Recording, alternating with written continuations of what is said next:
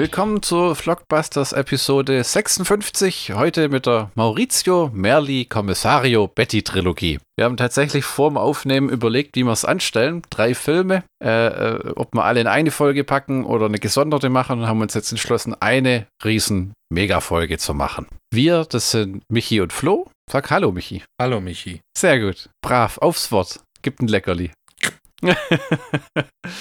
ah, alle drei Filme sind Policiotti-Filme. Also diese italienischen Polizeifilme, die ähm, Enzo G. Castellari mit High Crime mit Franco Nero losgetreten hat. Und äh, lustigerweise die ähm, Kommissario Betty Trilogie, zwei Filme sind von Marino Girola Girolami. Genau, dem Vater von Enzo G. Castellari, der seinem Vater quasi hintenrum mit Arbeit versorgt hat. Und äh, weil Franco Nero nicht zu haben war für äh, die schiere Masse an Produktionen, die mit dem vorhaben, äh, die die mit dem vorhatten, ähm, hat man einen Franco Nero Lookalike ausfindig gemacht. Und so kam Maurizio Merli ins Spiel, ein Mann, dessen Karriere komplett daraus bestand, dass er den Franco Nero machen kann. Also der konnte sich einen fiesen Schnauzer wachsen lassen und echt grimmig in die Kamera gucken. Das ist ein majestätischer Schnauzer, ja. Ja, der, der Stahlblond, oder wie würde man das nennen? Der gehört in Stein gemeißelt, an einem Denkmal.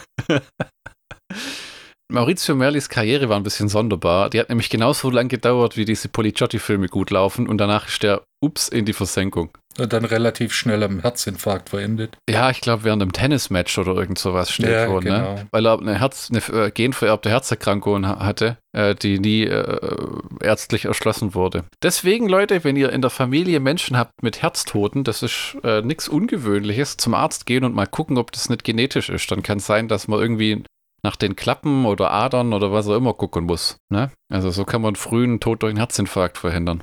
Wir haben ja schließlich auch einen allgemeinen Bildungsauftrag. Ja, ja, ja. Ich meine, wenn die fünf Leute, die uns hören, wenn davon die Hälfte auch noch äh, äh, hops geht, ja, das sind ja alles Zuhörer, das ist ja alles potenzielles Geld. Wir ziehen uns die Leute ja hin, ja. Ja, genau. Jetzt- Potenzielles Geld, genau, das ist das Stichwort. Ja, ja, das ist. Äh, momentan erscheint das Ding noch wöchentlich umsonst. Irgendwann, wenn wir dann genug haben, machen wir nur noch zwei wöchentlich umsonst. Ja, dann musst du schon mal hier bei Patreon oder Steady was abschließen, dass du die gerade die wöchentliche Folge bekommst. Und wenn es dann zu viele Leute werden, dann Paywall. Ja, richtig. begeben wir uns in eine Burg des Geldes und machen das so lange, bis ihr alle sagt, ihr verrückten Penner seid völlig durchgedreht. Ich zahle Jetzt haben sie auch schon Filme doppelt gemacht. Ja, ich zahl doch nicht 50 Euro im Monat für eine scheiß Podcast-Folge, die dann Michi alleine machen muss, weil der andere wieder keine Zeit hat. Oder umgekehrt. Ja, bisher ist es aber noch nie an dir gescheitert. Es war immer ich, der abgesagt hat. Das ist, ist, äh, das ist mir auch äh, sehr, weil da bin ich ein bisschen paranoid, was das angeht. Du willst keinen Eintrag in deine Schlockbusters-Akte bekommen. Richtig. Wer führt die eigentlich? Das weiß ich auch nicht. Das, Hoffentlich niemand. Lass mich äh, am Anfang fragen, wie haben dir die Filme gefallen? es hat ein bisschen gebraucht, bis ich damit warm wurde. Okay? Allerdings sind die Filme höchst unterhaltsam. Stellenweise richtig, richtig fies actionlastig. Also, das werde ich auch nachher in äh, einem der Schlockbusters-Counts erwähnen. Die Stunts sind großartig. Ja. Und äh, man sieht, wo Herr Enzo G. Castellari sein Auge für, für spezielle Winkel, die sonst niemand macht, her hat. Hm. Da hat der ehemalige Boxer, wahrscheinlich seine, seine Sicht ein bisschen verschoben, deshalb sieht es so aus, wie es aussieht.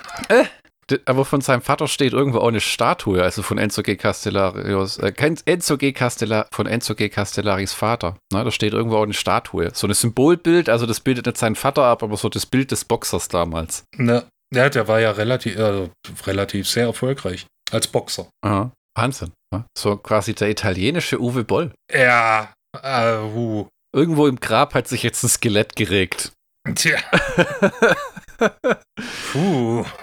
Aber trotz einschlägigen Nachgoogeln habe ich nicht so viel gefunden zum Thema Enzo G. Castellari und ähm, Marino Girolami, gell? Ja, ja, ja, ja. Ähm, also es gibt natürlich aus der Zeit geschuldet schon her keine Interviews von den beiden zusammen im Bild. Es gibt sogar relativ wenig Interviews mit Enzo G. Castellari. Das meiste, was der redet, ist auf den, Audio, äh, auf den DVDs, in den Audiokommentaren von Blue Underground. Ähm, Finde ich schade. Würde mich interessieren, ob es da irgendwo ein Buch gibt äh, in Italien zu den beiden oder vielleicht eine Biografie von seinem Vater oder irgend sowas. Na, das wäre schwer interessant. Das würde ich auch lesen. Ja, ja, vor allem dann, äh, wenn du dann so der kleine Enzo, noch geiler wäre es, wenn Enzo G. Castellari auch eine englischsprachige Biografie hätte, dann die Back-to-Back, -back, das wären zwei gute, zwei gute Page-Turner. Und, und, dann noch der Bruder dazu, der, äh, wie heißt der, Enio Girolami? Ach, ja, genau. Äh, er, äh, der war äh, Schauspieler. Aber. Das ist wie so die, die Coppola-Familie, wo alle ihren Namen ändern, Nicolas Cage und so, weil keiner irgendwie unbedingt jetzt Coppola heißen will. Nö, machen wir halt Castellari draus. Wobei ja der ähm, äh, Marino hat ja den dritten Teil unter einem Pseudonym gedreht, ne? Ja, genau. Das ist ja der einzige, der aus der Reihe spricht. Also die Filme heißen Violent Rome, Violent Naples und dann A Special Cop in Action. Also der dritte Teil ist irgendwie, der dritte Name ist irgendwie ein bisschen kacke. Also äh, der Witz ist ja, der, ähm, im, der Original, also im ersten Film ist äh, hier auch Rom im Titel. Hm. Im zweiten Film Neapel und im dritten Teil haben sie gesagt, fuck it, äh, hier Italy at Gunpoint. Das ist der äh, übersetzte Originaltitel. Oh, das gefällt mir viel besser. Zum Anfang würde ich in alter Schlockbusters-Tradition etwas über Maurizio Merli vortragen. Dazu muss ich aber nur sagen, die Italiener haben sich ja mit diesen Filmen quasi selber kopiert, bevor sie andere kopiert haben. Also das war ja, die hatten Violent Rome, das Ding lief wie blöd. Dann hatten sie äh, Violent Naples, der war glaube ich dann von Umberto Lenzi, ne? Ja, genau.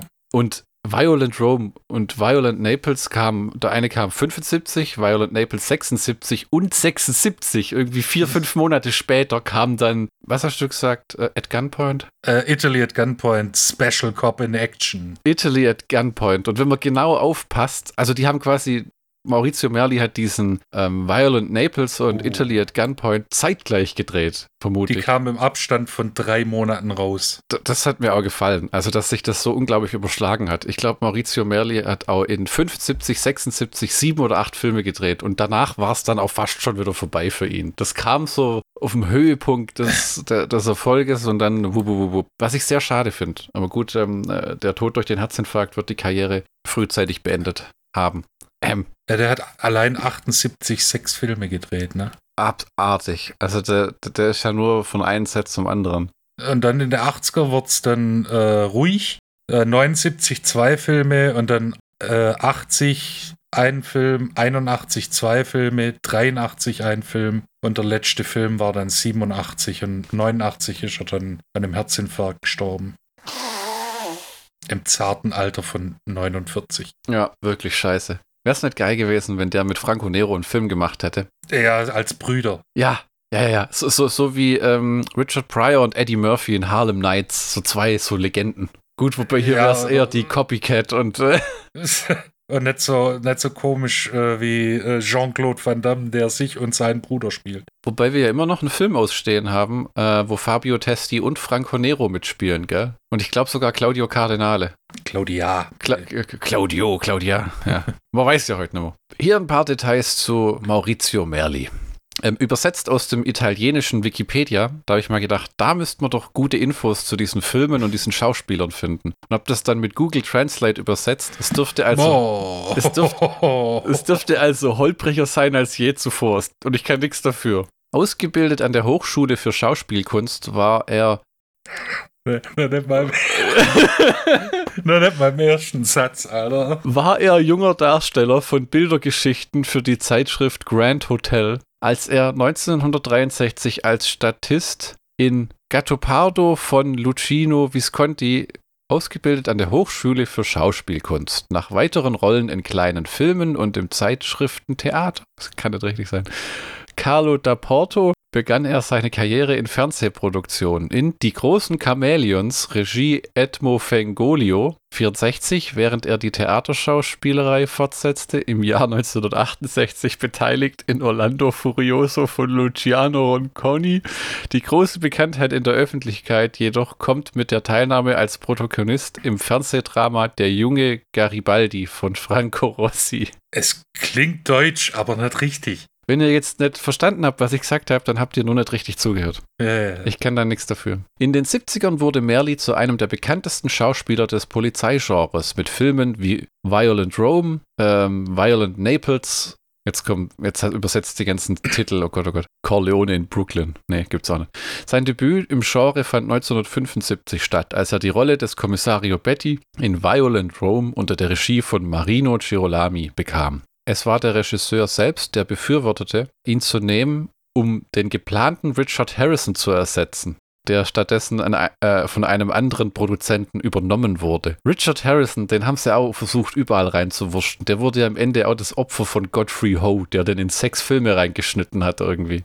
Ja, das war halt äh, einer der wenigen Amerikaner, die in Italien größeren Erfolg hatten als irgendwo anders. Ja, witzigerweise habe ich jetzt auch gelernt, wie damals in Italien John Saxon. Ja, genau. Wobei der hatte, äh, der hatte eine bewegte Filmhistorie. Wirklich, ich, den, ich kannte den wirklich lange Zeit nur aus als halt Nancy's Vater aus Nightmare on Elm Street. Ja, und äh, ich kannte ihn noch aus äh, verschiedenen, äh, hier die Dr. Fipes Filme von Ach du je. Äh, mit Vincent Price. Jetzt kommt ein Satz, der dir gefallen wird. Naja. Der Protagonist musste ikonografisch ähnlich erscheinen wie Franco Nero. Der große Erfolg mit Die Polizei belastet, das Gesetz freispricht, erzielt hatte. Scheiße!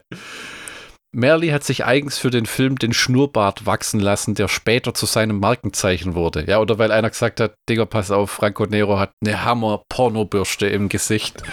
Du brauchst auch eine und wenn sie mit dir reinkleben müssen. Das wäre dann wie so äh, Shatners Toupet. Vielleicht hat er so, ein, so eine Schnauzerprothese tragen müssen. Also in gewisser Weise darf er froh sein, dass er 1989 gestorben ist, weil ich möchte den, möchte den Schnauzer anfassen. Oh, okay. Es, gi es gibt wenig Schnauzer, die, die ich anfassen möchte, aber der gehört dazu. Ja, wenig Dinge sind so dicht gewachsen wie dieser Schnauzbart. Oh ja. Außer die eine Monobraue in äh, Violent Naples. Der Film war ein großer kommerzieller Erfolg, also Violent Rome, sodass er über 2 Milliarden Lire einspielte. Alter. Das ist, Ah. das ist nicht, also das ist ordentlich. Das übertrifft ja sogar noch Enzo G. Castellaris High Crime. 2 Milliarden Lire. Das ist ja quasi der Marvel-Film des italienischen Kinos. Ja, überleg mal, wie viele, wie viele Scheine das sein müssten, Alter. Oh. Überleg mal, wie viel von dem Geld äh, in, ähm, ach, wie heißt er?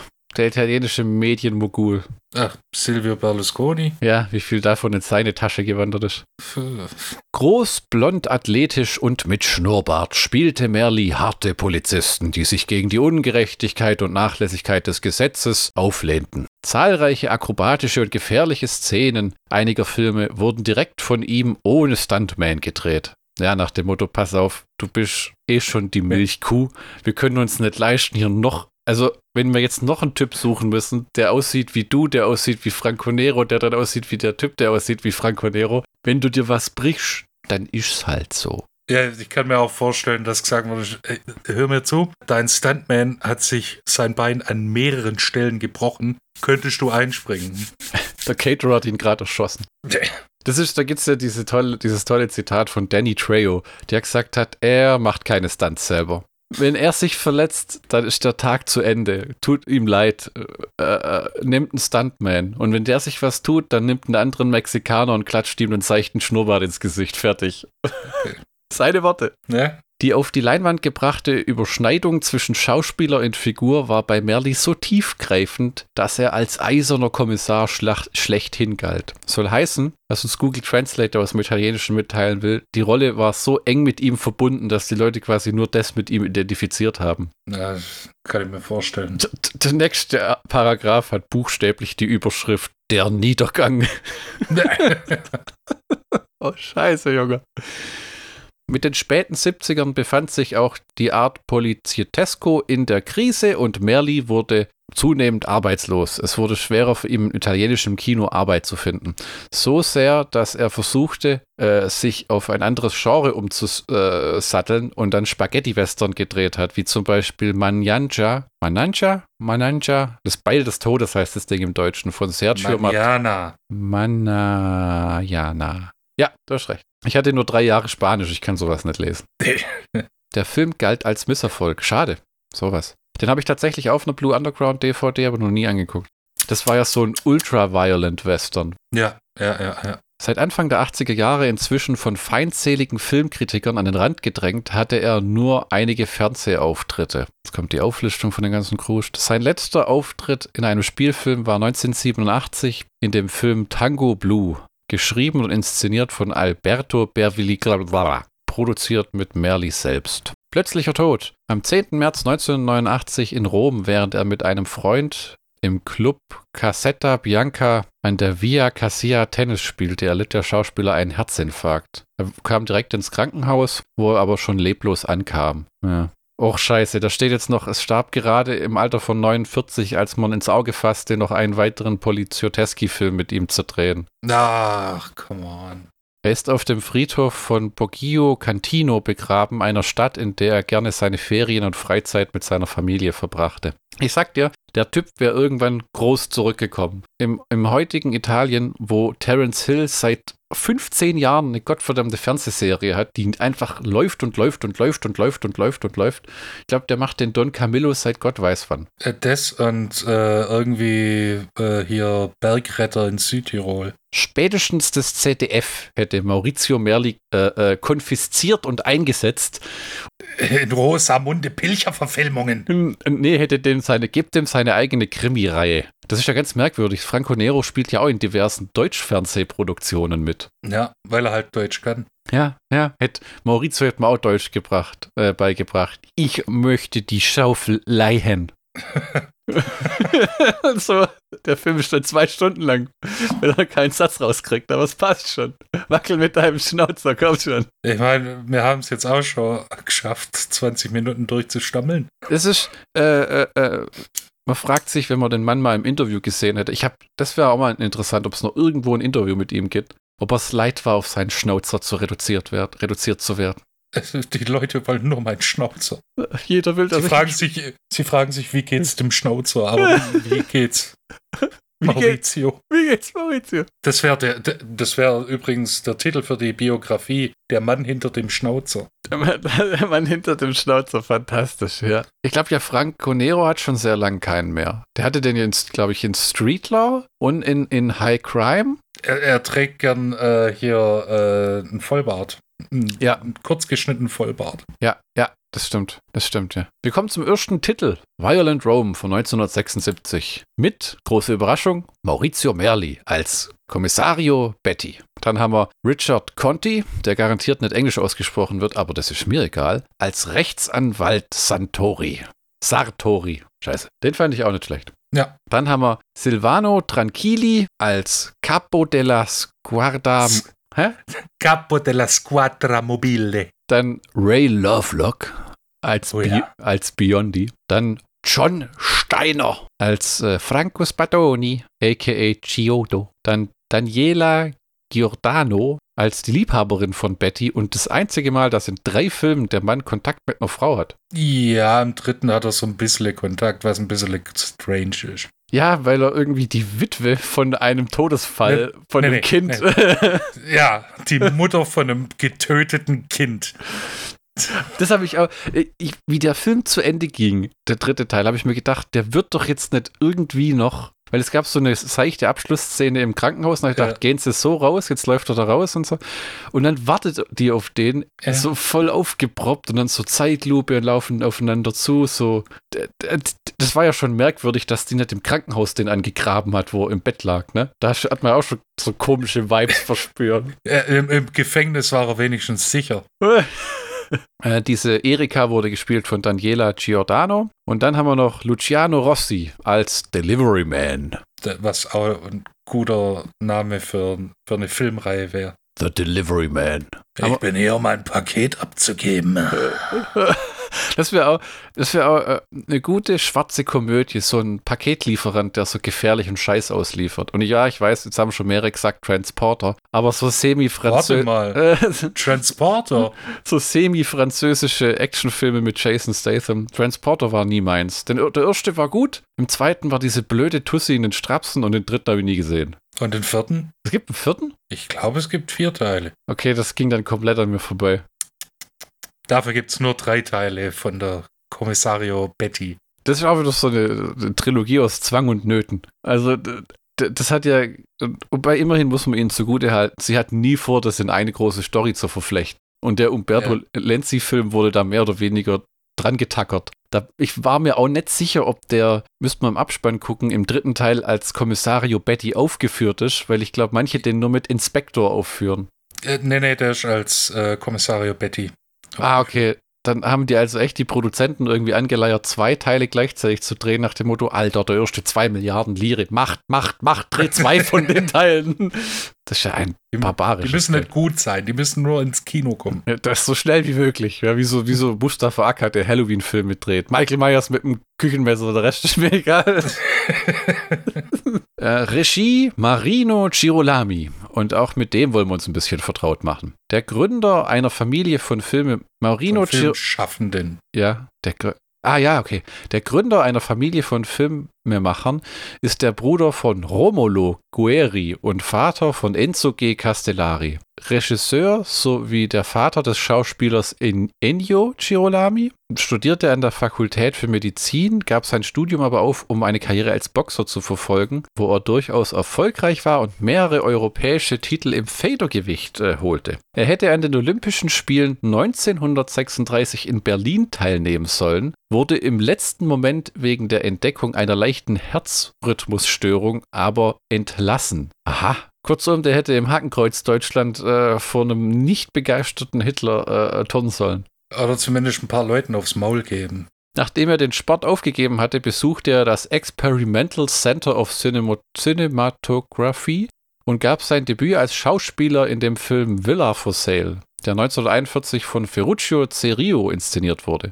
Zwei Jahre später wurde er als Autor äh, tätig, indem er das Thema des Films Capo de Fiori unter der Regie von Mario Bonard mit Aldo Fabrizi und Anna Maggiani unterschrieb. Äh, mit der Absicht, hinter, der, hinter die Kamera zu gehen, arbeitete er jahrelang als Mitarbeiter bekannter Autoren und Regisseure, darunter Mario Soldati, Marcello Marchesi und Vittorio Metz. So, bin mal gespannt, ob irgendwann mal ein netter, älterer italienischer Gentleman unseren Podcast hört, der sagt, ah, da kenne ich tatsächlich ein, zwei Sachen von. Und nicht nur lauter Leute, die das hören wie, äh, äh, äh, äh. Mariano, was? Sein Regiedebüt geht auf das Jahr 1949 zurück, als er die italienische Version von La Strada Buia, einer italienisch-amerikanischen Koproduktion von Sidney Salkow, inszenierte. Er war auch Drehbuchautor für fast 40 Filme und spielte in den 40 Jahren in fünf Filmen als Schauspieler mit. Er produzierte etwa 20 Filme, hauptsächlich in den 60er Jahren. Ah, und hier ist das mit der Statue. Sein Bild ist immer noch in der, als Statue äh, des Stadions Di Marmi in Rom zu sehen, wo er das Boxen darstellt, also ein Modell für den Sport sozusagen. Diese ah. Statue. Ja, ja, genau. Drehbuch Vincenzo Manino, Story Vincenzo Manino, Cenzo Manino hat unter anderem auch für Lucio Fulci geschrieben. Der hat Murder, äh? der hat Murder Rock und diverse andere Fulci-Filme geschrieben, mit Fulci zusammen, der ja oft die Story hingelegt hat und dann das Drehbuch hat ausgestalten lassen. Mhm. Musik bei Violent Rome. Guido und Maurizio De Angelis, die Gebrüder. Unsere Freunde. Äh, Oliver und Jens.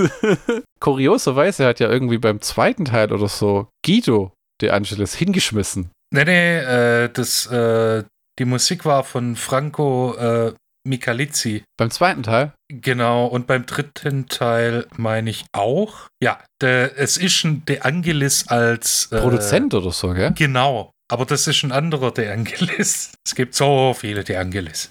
Erschienen ist Violent Rome am 13. August 1975 in Italien, geht solide 90 Minuten und hatte ein Box-Office von 2,495 Milliarden Lire. Pam, da muss eine Oma lange für strecken, wa? Hier noch kurz für alle äh, neu hinzugestoßenen eine Erklärung zu dem Filmgenre, in dem die Trilogie von Kommissario Betty spielt, nämlich das Poliziotesco-Genre. Poliziotesco ist ein Filmgenre aus Italien. Oft wird der Begriff auch im Plural Polizioteschi verwendet. Häufig werden alle italienischen Filme mit Polizei, Mafia oder Gangsterbezug diesem Begriff zugeschrieben. Bei dem klassischen Poliziotesco handelt es sich um eine Unterart des Polizeifilms. Derartige Filme wurden zwischen 68 und 82 gedreht. Danach gab es kaum noch Produktionen, die zum Genre gezählt werden können. Als Erstlingswerk wird häufig der Film Das Syndikat von Stefano Vanzina genannt. Er behandelt die Problematik eines Polizisten, der am Alleingang gegen die Kriminalität kämpft. Typisch für das Genre sind die Hilflosigkeit und das Desinteresse der staatlichen Organe, die die Haupthelden zu eigenmächtigen Handlungen bis zum Übergang der Selbstjustiz zwingen. Der Regisseur Enzo G. Castellari konnte durch seine technisch anspruchsvolle Kameraarbeit in Filmen wie Tote Zeugen singen nicht äh, dem Genre zu neuen Größen verhelfen und unter anderem High Crime mit Franco Nero, den bitte endlich einer mal auf einer vernünftigen DVD-Veröffentlichung rausbringen darf. Darsteller wie Maurizio Merli, Franco Nero, Thomas Milan oder Fabio Testi wurden zum Aushängeschild des Genres. Ende des Erklärbär-Moduses. Die Handlung von Violent Rome. Rom hat mehr Gesichter als Touristen glauben. Die Polizei ist machtlos gegen brutale Gangsterbanden, die die Stadt terrorisieren. Doch ein Mann stellt sich der Herausforderung. Polizeikommissar Betty Da, da, da, da. führt einen gnadenlosen Kampf gegen die Kriminellen. Für ihn zählt nur Gewalt gegen Gewalt. Sag ich es eigentlich richtig? Ist es Betty oder Bertie? Betty. Betty, gell? Da hat nämlich die, das OFDB in der Inhaltsangabe einen Schreibfehler. Hm. Der, der Film trägt übrigens äh, Violent Rome im Deutschen noch die Alternativtitel Gewalt rast durch die Stadt. Dann auch sehr kreativ Verdammte heilige Stadt. Und dann haben wir noch Forced Impact, wo man dann oh. das ist, das ist, ähm, Kommissario Betty entwickelt sich ja in den drei Teilen wie so ein Pokémon. Ah, ja, okay. Ja, Für- lass ich mal so stehen. Ja. Für die äh, allzu Jungen und allzu Alten unter uns, ein Pokémon war so ein japanisches Das Fantasy. musst du nicht erklären. Fabelwesen. Doch, das ist wichtig. Ne, ja, Und- aber das musst du nicht erklären. Und es hat dann jedes Mal neue Kräfte bekommen, wenn es sich in ein anderes Level verwandelt hat. Ähm. Und in dem Film ist auch am Anfang sieht man ihn mit Trenchcoat und mit seinem äh, stahlblonden Schnauzer. Was auch immer stahlblond sein soll. Und im dritten Teil buchstäblich Hosenanzug, Porno, Goldkettchen und Brustwolle, die raushängt. Und man hat ihm Ah, im ja. dritten Teil im deutschen Special Cop in Action die Synchronstimme von Clint Eastwood verpasst. Ja, weil halt Dirty Harry, ne? Ja, ja, genau. Hier ist halt Dirty Betty. Ja, aber das hat was, wenn diese Synchronstimme von Dirty Harry diese Zeilen kreilt. Also, äh, das hat mir gefallen. Hast, welche Sprache hast du die Filme anguckt, frage ich. mal. Ich hab, ähm, ich hab meist, oder ich, ich- ich hab's in Englisch angeguckt und ab und zu mal spaßeshalber ins Italienische, dann wird's mir aber zu hektisch Ah, okay, ja. und hab dann tatsächlich Englisch genommen. Was dann immer lustig ist, weil äh, die dann mehr oder weniger hochgestochen, this is son of a bitch. Ich habe sie tatsächlich zwei auf Deutsch und einen auf Englisch angeguckt. Weil ich fand es sehr gaggig mit der Dirty Harry Synchronstimme, halt mit der Clint Eastwood Synchronstimme, die nicht ganz so zu dem Charakter gepasst hat, wenn man mal ehrlich ist. Das war so ein Vermarktungsding in Deutschland, glaube ich. Und die erste, der erste Film leidet auch herrlich unter dieser deutsche Synchronstudios, die damals den, die erste Bud Spencer Komödie zu einem Riesenerfolg in Deutschland im Kino gemacht haben, waren der Ansicht, dass man doch einfach alles nach Lust und Laune mit blöden Sprüchen voll synchronisieren sollte. Eine sogenannte Schnodder-Synchronisierung. Ähm, ja. Also wo, äh, wenn man die Bud Spencer und Terence Hill Filme im Original guckt oder im Englischen, viele von diesen blöden Sprüchen sind Sprüche drin, aber man sieht, auch, wenn man genau hinguckt, dass die manchmal im Deutschen reden, obwohl sie gar nichts sagen. Äh, der, der Film fängt nämlich an mit so einem Überfall auf dem Bus. Also die ersten beiden Filme äh, folgen recht formularisch. Äh, Verbrechen wird begangen. Und dann äh, kommt Kommissario Betty hinzu und kriegt immer einen, Grund, Selbstjustiz auszuüben. So weit, dass er, glaube ich, am Ende vom ersten Film eigentlich als Bulle hinwirft Ja, Ja. und sich so einer, so einer Gang anschließt aus äh, äh, sehr adrett gekleideten Gentlemen in netten Mänteln, die von diesem Rechtsanwalt Santori zusammen, äh, Sartori zusammengestellt werden, wo er dann durch die Neighborhood zieht und so äh, Neighborhood Watch mäßig den Leuten auf die Fresse haut. Das geht so weit, Genau. dass das geht so weit, dass die Leute schon niederprügeln, bevor sie das Verbrechen überhaupt begehen können. es gibt viel aufs Maul in dem Film. Das ist das Schöne, gell? Kommissario Betty braucht nicht wirklich eine Knarre. Also er schießt auch mal Leute nieder, aber die haben ihn dann doch schon wirklich erzürnt. Weil den meisten haut er einfach nur eine in die Fresse. Und es gibt auch wundervolle Sprüche in dem Film. Ähm, am Anfang beginnt das mit einem Überfall auf einen Bus, wo ein junger Mann erschossen wird. Aber man muss auch sagen, der wird nur erschossen, weil der Busfahrer so heftig bremst, dass sich ein Schuss löst bei einem von den Verbrechern. Und äh, während die den äh, Bus überfallen und ausrauben, gibt es auch so gute Comedy-Sprüche. Da der eine Typ bedroht eine Oma und sagt, hör mit deinem Geld oder ich hau dir die Dauerwelle runter. Okay. Das ist, ist, ist dir auch aufgefallen, dass inzwischen erkennt man so diese Genre-Merkmale von diesen Polizioteskis. Und einer davon ist auch, dass die Leute ununterbrochen über die Polizei jammern. Aber die Polizei. Ja, das war ja der Zeit und auch geschuldet. Ja. Weil das waren die Jahre des Terrors in Italien. Dieses als Außenstehender Nicht-Italiener kann ich das gar nicht richtig nachvollziehen. Vielleicht müsste man sich mal eine Doku angucken. Es gibt ja eine wundervolle, äh, äh wundervolle Polizioteschi-Doku, wie wir jetzt rausgefunden haben, die zwei Stunden geht. Ähm, vielleicht erfährt man da ein bisschen mehr. Da weißt du wahrscheinlich mehr aus der damaligen Zeit Italiens, ne? Weil ich habe immer noch das Gefühl, die jammern über die Polizei, aber man sieht gar nicht, dass die Polizei wirklich einen schlechten Job macht. Weil dann kommt ja immer irgend so ein Kommissario, wie hier der Maurizio Merli als Betty und fängt an loszulegen. Ja, als wenn, und ich glaube, die Filme waren auch so erfolgreich, weil die Leute einfach nur sehen wollten, wie das ganze Gesindel einfach nur einen Arsch versohlt bekommt. Ja, ja, das, ja. Deswegen, Teil 1 und 2 haben keine große zusammenhängende Geschichte. Das ist, äh, äh, also dass die, die, Filme miteinander eh nicht. Beim dritten Teil hat man durch so eine große Entführung was Längeres reingebracht, was sich nach einer halben Stunde Bau erledigt hat. Mhm. Aber im ersten und zweiten ist es wie äh, so kleine Episoden. Busüberfall, Banküberfall, und dann zwischendrin Ermittlungen kann man es auch nicht wirklich nennen, weil der einfach nur, die überfallen einen und dann haut er den auf die Fresse. Die, über, die, die überfallen den Rechtsanwalt, dann suchen sie sich die und hauen den auf die Fresse. Mit Baseballschläger und Schlagringen. Und Metallketten. So richtig. Äh, ja, ja, das Matsche. ist. Die Filme sind sehr brutal, ohne viel Blut zu zeigen. Und wenn sie Blut zeigen, dann ist es, dann ist aber auch mal schön rot. Ja, ja, so die guten alten, ähm, wie hieß's, ähm, diese Platzpatro Platzdinger, die man im Körper hat, wo es dann so Squips. Squips, genau. Maurizio Merli als Kommissario Betty kommt hinzu, als der Typ im Bus dann erschossen wurde und schon die Leute um ihn rumstehen und der Ruf nach Selbstjustiz und einer Polizei, die endlich tätig wird, größer wird und er starrt nur so auf die Leiche wie es muss was getan werden. Auge um Auge, Zahn um Zahn. Ihr dürft euch den Kommissario Betty, wenn ihr die Filme gar nicht kennt, was ja sein kann, weil die zu bekommen in Deutschland ist ein Spiel mit dem Glück. Es gibt von allen dreien geschnittene VPS-VHSen, für die ihr selbst auf Filmundo immer noch fast einen 20er hinlegen müsst. Und Gott weiß, in was für einem Zustand VHSen sind, die 20, 25 Jahre alt sind. Länger, älter wahrscheinlich, 30, 35. Und es gibt nur den zweiten Teil von Koch Media auf DVD in Deutsch. Und der hat verrückterweise eine Spio-JK-Freigabe. Also das ist diese äh, über der FSK, was man nicht nachvollziehen kann, weil wenn man das Gewaltlevel mit modernen Filmen vergleicht, schon aus den 90ern war das hier lächerlich. Also ich will aber dem Versuch entnehmen, dass Koch Media versucht hat, die Filme auf Blu-ray oder DVD zu bringen, aber wahrscheinlich einfach kein Master bekommen hat. Das kann ich mir auch lebhaft vorstellen. Das ist ja, was wir gesehen haben, waren ja tatsächlich äh, die, also diese Koch Media DVD vom zweiten und dann beim ersten und beim, beim dritten kann ich es gar nicht nachvollziehen. Äh, das war irgendwie, sah aus wie eine Blu-ray, kam aber offensichtlich von der Filmrolle. Ja, oder äh, ein Fernsehmitschnitt. Irgend kann ich mir auch vorstellen. Irgend sowas, ja. Und das erste war irgendwie aus drei Quellen zusammengeschnippelt, weil die Bildqualität hat immer mal wieder auch so umgekippt. Ja, wenn, und variiert stark. Ja, ja, wie wenn jemand das aus VHS-Kassetten und irgendwelchen DVD-Veröffentlichungen zusammengeschnitten hat.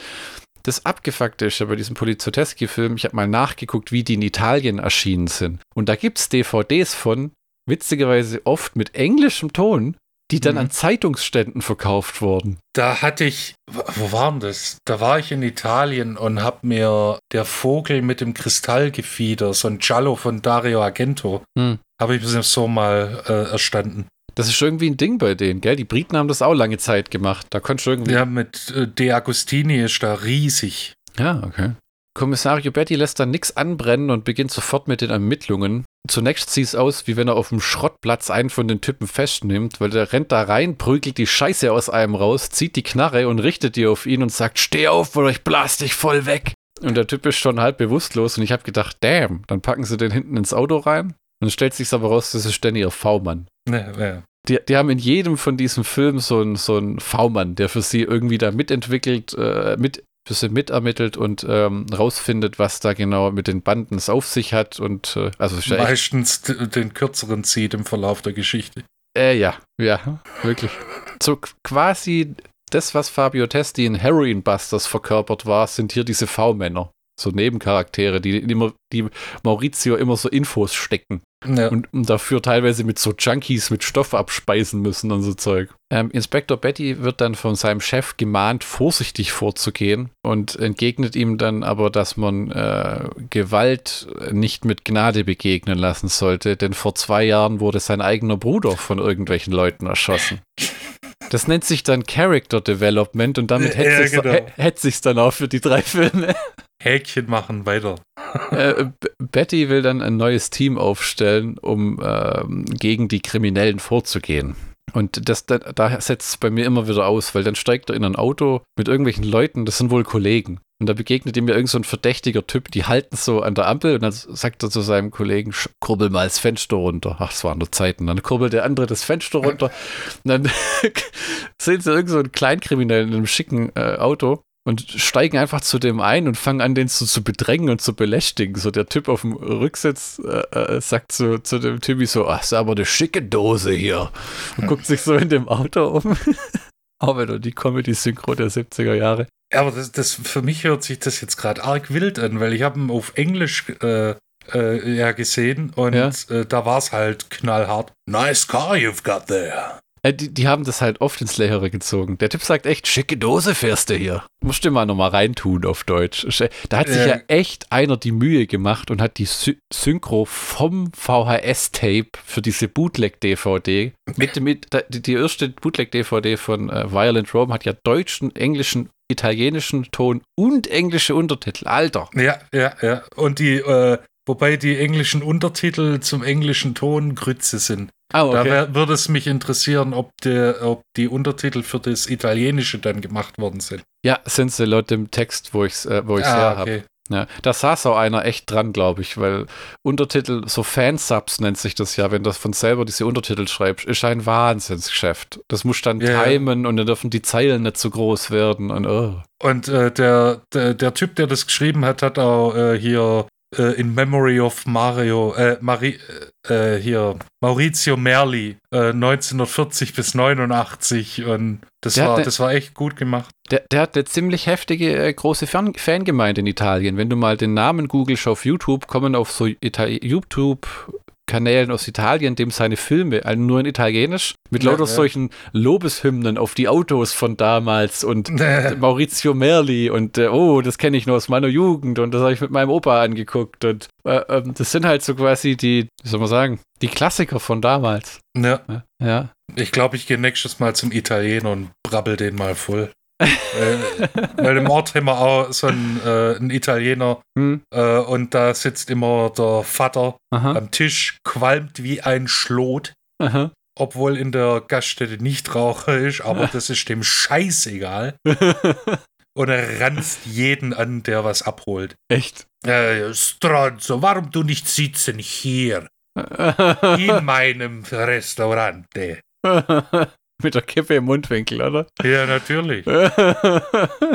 ähm, später spackt der Typ im Auto rum, der soll sie nämlich irgendwo hinfahren, worauf sie meinen, äh, stell dich nicht so an und schlagen seinen Kopf gegens Lenkrad, während er das Auto fahren soll. Da kommt auch nochmal ein herrlicher Spruch, da, da, da hebt er sich so den Kopf und dann sagt Inspektor Betty, markier hier mal keine Migräne weiter. An dem Punkt springen wir zum nächsten Verbrechen, wo vor einer wunderschönen Einstellung des Kolosseums ein äh, Handtaschenraub mit dem Motorrad begangen wird, was ja damals so ein Ding war. Die Leute sind im Motorrad angeprescht gekommen, haben ihre Gräueltaten verrichtet und sind wieder davon gedüst. Das ist auch so ein Serienmerkmal, diese Motorraddiebe oder ein Genremerkmal schon fast. Ne? Und hier wird auch so ein bisschen Sozialkritik verübt, wie George E. Romero sagen würde, weil die, die werden ja ausgeraubt und um die rum stehen vier, fünf Leute, die halt da schön zugucken, statt dass sie tä tätig werden. Oh no, is he hurt? Ja, ja, ja, ja. Das, äh, Im zweiten Teil ist es noch besser. Da wird ein Cop erschossen mit, einer Sa mit einem ganzen Magazin von einer Maschinenpistole. Ist der tot? Nee. nee, nee. in der nächsten Szene wird das Ganze dann plötzlich zu einem Monty Python-Sketch, weil die Motorradgangster fahren einfach zum nächsten und wollen den ausrauben, aber die alte Dame, vermeintlich, reißt den Typen vom Motorrad runter und fängt an, dem, ihm in die Fresse zu treten. Dann kommt mit so einem Kung-Fu-Kick der andere an, wo du schon schnallst, oh, das ist ein Typ. Ähm, und der äh, batscht die zusammen und schnallt sie mit den Handschellen aneinander und äh, äh, ja, also äh, da, das wird glaube ich irgendwie Kommissario ähm, Bettys Kollege. Ist das nicht dieser, Genau. Ja, ja, genau, der ihm dann hilft. Ist das dieser De Rossi, der auch Äh, nachher mit dieser, mit dieser komischen Luger oder Walter PK rumfummelt, die er irgendwo gefunden hat und so? Ich glaube, bin mir aber nicht sicher. Ich bin mir auch nicht mehr. Deswegen reden wir schnell weiter, bevor jemand irgendwas nachvollziehen kann. Äh, wenn wenn ähm, ihr zufällig die VPS VHS zu Hause habt, dann guckt doch einfach geschwind nach und schreibt uns eine freundliche E-Mail. Schlockbusters at e-mailen, e-mail n at, äh, ja, .de, genau. Nicht einfach zu vermitteln, diese Adresse. Ja. Schlockbusters at e-mailen.de. Wenn du das einem sagst, sagt er immer, hä? hä? Ja, wie? Maurizio Merli alias Kommissario Betty fackelt nicht lang, schnappt sich den Typen, der an einem äh, von diesem Busüberfall am Anfang beteiligt war, und schlägt ihm in einem Bus windelweich. Der zieht den einmal von vorne nach hinten durch den Bus, prügelt den Typ blutig, schmeißt ihn durch das Gestänge zum Fahrer, dass sein Kopf rausragt und drückt seinen Arm so heftig gegen das Metallding, dass es schon für den Schauspieler echt ungesund aussieht. Und draußen äh, sein Kollege äh, steht, steht so Schmiere, da kommen so die Busfahrer so, was ist denn hier los? Und dann so, das ist der Kommissario Betty, er ermittelt gerade. Ich werde Ihnen alles erklären. Trinken Sie doch noch einen Kaffee. Äh, Der Typ verpfeift dann einen, der der Chinese genannt wird. Ähm, ja, man muss dazu sagen, wenn es in Italien keine Chinesen gab und die Italiener noch nie einen Chinese gesehen haben, dann könnte der Typ, der gleich als Chinese einkassiert wird, vielleicht als Chinese durchgehen. Denn der sah so chinesisch aus wie ein Baguette. Ja, ist ja nur ein Spitzname. Mhm. Wir haben übrigens ja auch in dem Film wieder eine neue Zugabe zu Leute in dummen Hüten. Denn die äh, äh, Verbrecher tragen in dem Ding ganz oft so 70er Jahre Skimasken mit Bommel Ja. mit einem viel zu großen Augenfenster. Und ist dir aufgefallen, dass die Deppen sich ganz oft beim Namen nennen? Ja, aber dafür ist das periphere Sehen extrem gut. Du meinst, ich lass lieber mehr von meinem Gesicht sehen und sehe dafür besser, was abgeht. Nicht, dass Kommissario Betty dann mit einem Roundhouse-Kick dann mir die Fresse poliert. Hier wird es bei mir komisch, weil jetzt kommt eine Szene, wo ja dieser Typ auf dem Motorrad davonfährt und dann kommen so Handlanger des Bösen und schubsen den vor den Bus, weil das irgendwas mit dem Chinesen zu tun hat. Der hat irgendjemand ausgeschaltet. War das der Typ, der ihn verraten hat? Ja, Ah, okay, also der Typ aus dem Bus.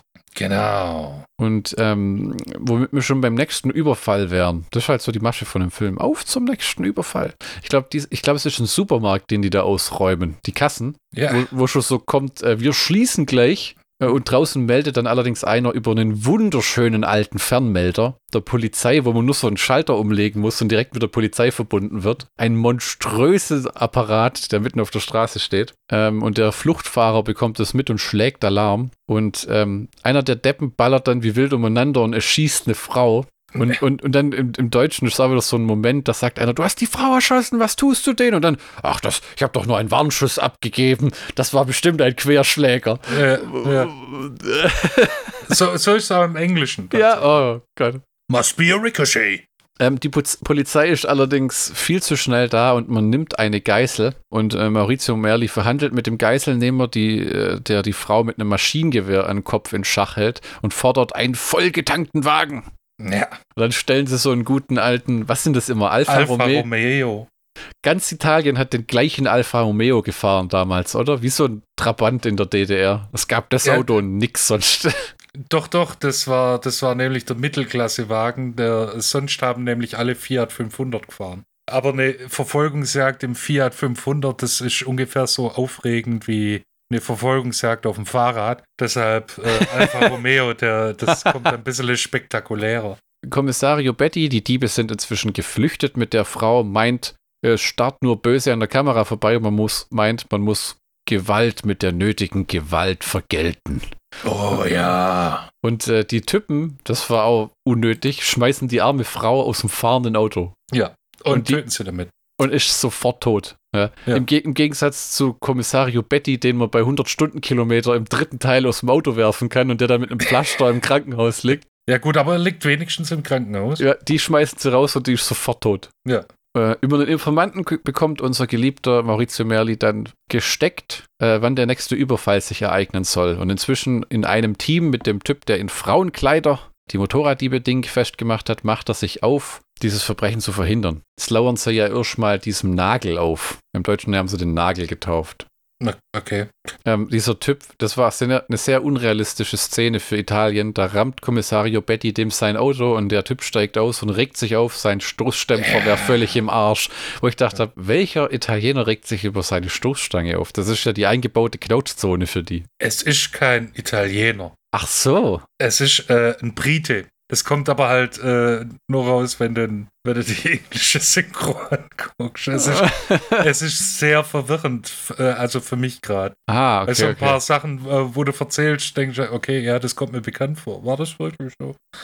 Es ist wild, wie das von Synchro zu Synchro und äh, auch den Sinn verändern kann. Man fängt dann an, diesen Nagel zu beschatten. Kommissario Bettys Informant folgt ihm auf dem Motorrad und auch eine junge Frau, was sich nicht ganz gerafft hat, wird irgendwie abgestellt, um den zu überwachen. Und es gibt den guten alten Handwerkerbus, wo die Bullen hinten rausgucken. Ne, Ja. Irgendeiner hat das Klischee ja ins Leben rufen müssen. Oder zumindest bedienen müssen. Ja, genau. Und sie folgen dann dem Gesindel bis zu einem Banküberfall, wo sie einen der Diebe schon niederstrecken können. Allerdings wird Kommissario Bettys Homie dann, sagen wir mal, dezent erschossen. Jedenfalls wirkt so. In den Filmen werden immer Leute mit Maschinengewehrsalven niedergemäht, wo du denkst, die sind weg. Und dann kommen sie wieder.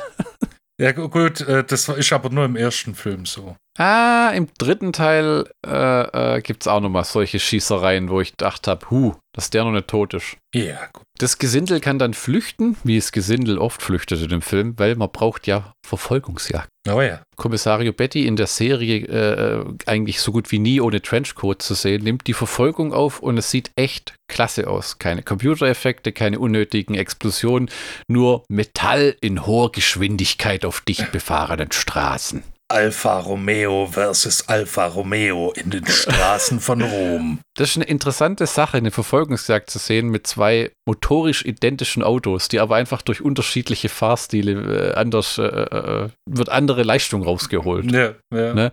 Die rasen dann ja die Autobahn entlang, quer durch den Park, ohne den Rasen zu ruinieren. Das ist schon Und- Romeo, das ist schon Alfa Romeo, die sind nicht so schwer. Kommissario Betty persönlich rammt einen Blumenstand über den Haufen und tritt während der Fahrt seine demolierte Autoscheibe raus. Ja. Und die Typen halten dann noch an, um ein paar Kinder zu erschießen, um Kommissario Betty von der Verfolgung abzuhalten, wo du denkst, warum wird er aufhören? Na, Das guckt ist so unnötig. ja, die halten an, ballern drei kleine Kinder über den Haufen und fahren dann weiter. Das wird ihm zu denken geben. und äh, dann natürlich fährt er hinterher und im Endeffekt übersehen die bei so einer abgesperrten Straße die, den Bauschutt, anders kann man es nicht sagen, donnern da fort, sofort rein. Einer von denen ist sofort tot und der andere wird von einem geschickt parkenden Kommissario blam blam blam über den Haufen geschossen. Ähm, das ist der Nagel, der erschossen wird. Allerdings bekommt Kommissario dafür ein Verfahren an den Arsch geheftet. Ja. Weil, er, weil man sagt, den hätten sie doch gar nicht erschießen müssen. Zu- Zuerst in die Luft schießen. Nee, das ist ja auch in Deutschland so, gell? Du darfst ja. Der letzte habe ich was gelesen, dass ein Bundeswehrsoldat sieben Jahre Knast bekommen hat, weil er einen fliehenden Einbrecher auf seinem Grundstück in den Rücken erschossen hat. Ja, fahrlässige Tötung. Ja, genau, es ist doch scheiße. Jetzt gehst du in den Knast, Alter. Was ist das für ein Abstieg? Im Dienst deines Landes und jetzt. Ich würde, ich würde, das sehe ich die amerikanischen Gesetze aus. So, wenn der Typ bei dir einbricht, ich meine, man muss, muss ihn ja nicht erschießen, aber wenn er den niedermäht, hat der Typ Pech gehabt. Kann nicht sein, dass der jetzt noch in den Knast geht. In den USA gibt es ja auch Staaten mit dem Hold Your Ground. Da ist es legal, Leute auf deinem Grund und Boden zu erschießen. Ja, ja, Texas und so, gell? Da brauchst du gar keinen, gar keinen, ähm, gar keinen Grund, Nee, sondern wenn die deinen Grund und Boden betreten, darfst du rein, könntest du rein rechtlich den sofort den Schädel wegpushen. richtig. Ja. Aber überleg mal, ein Bundeswehrsoldat, den man im Prinzip trainiert hat, um zu töten, Ja. dann macht er das, was er soll, aber nicht auf dem Schlachtfeld. Und dann du, du, du, du, du, sieben Jahre Knast. Ja, ist doch echt, also das finde ich scheiße. Das hätten sie wenigstens aufgrund des Bundeswehrdienstes äh, aus, zur Bewährung aussetzen können. Also das, das finde ich einfach nur völlig scheiße, weil es Das war, ist wie bei Monty Python.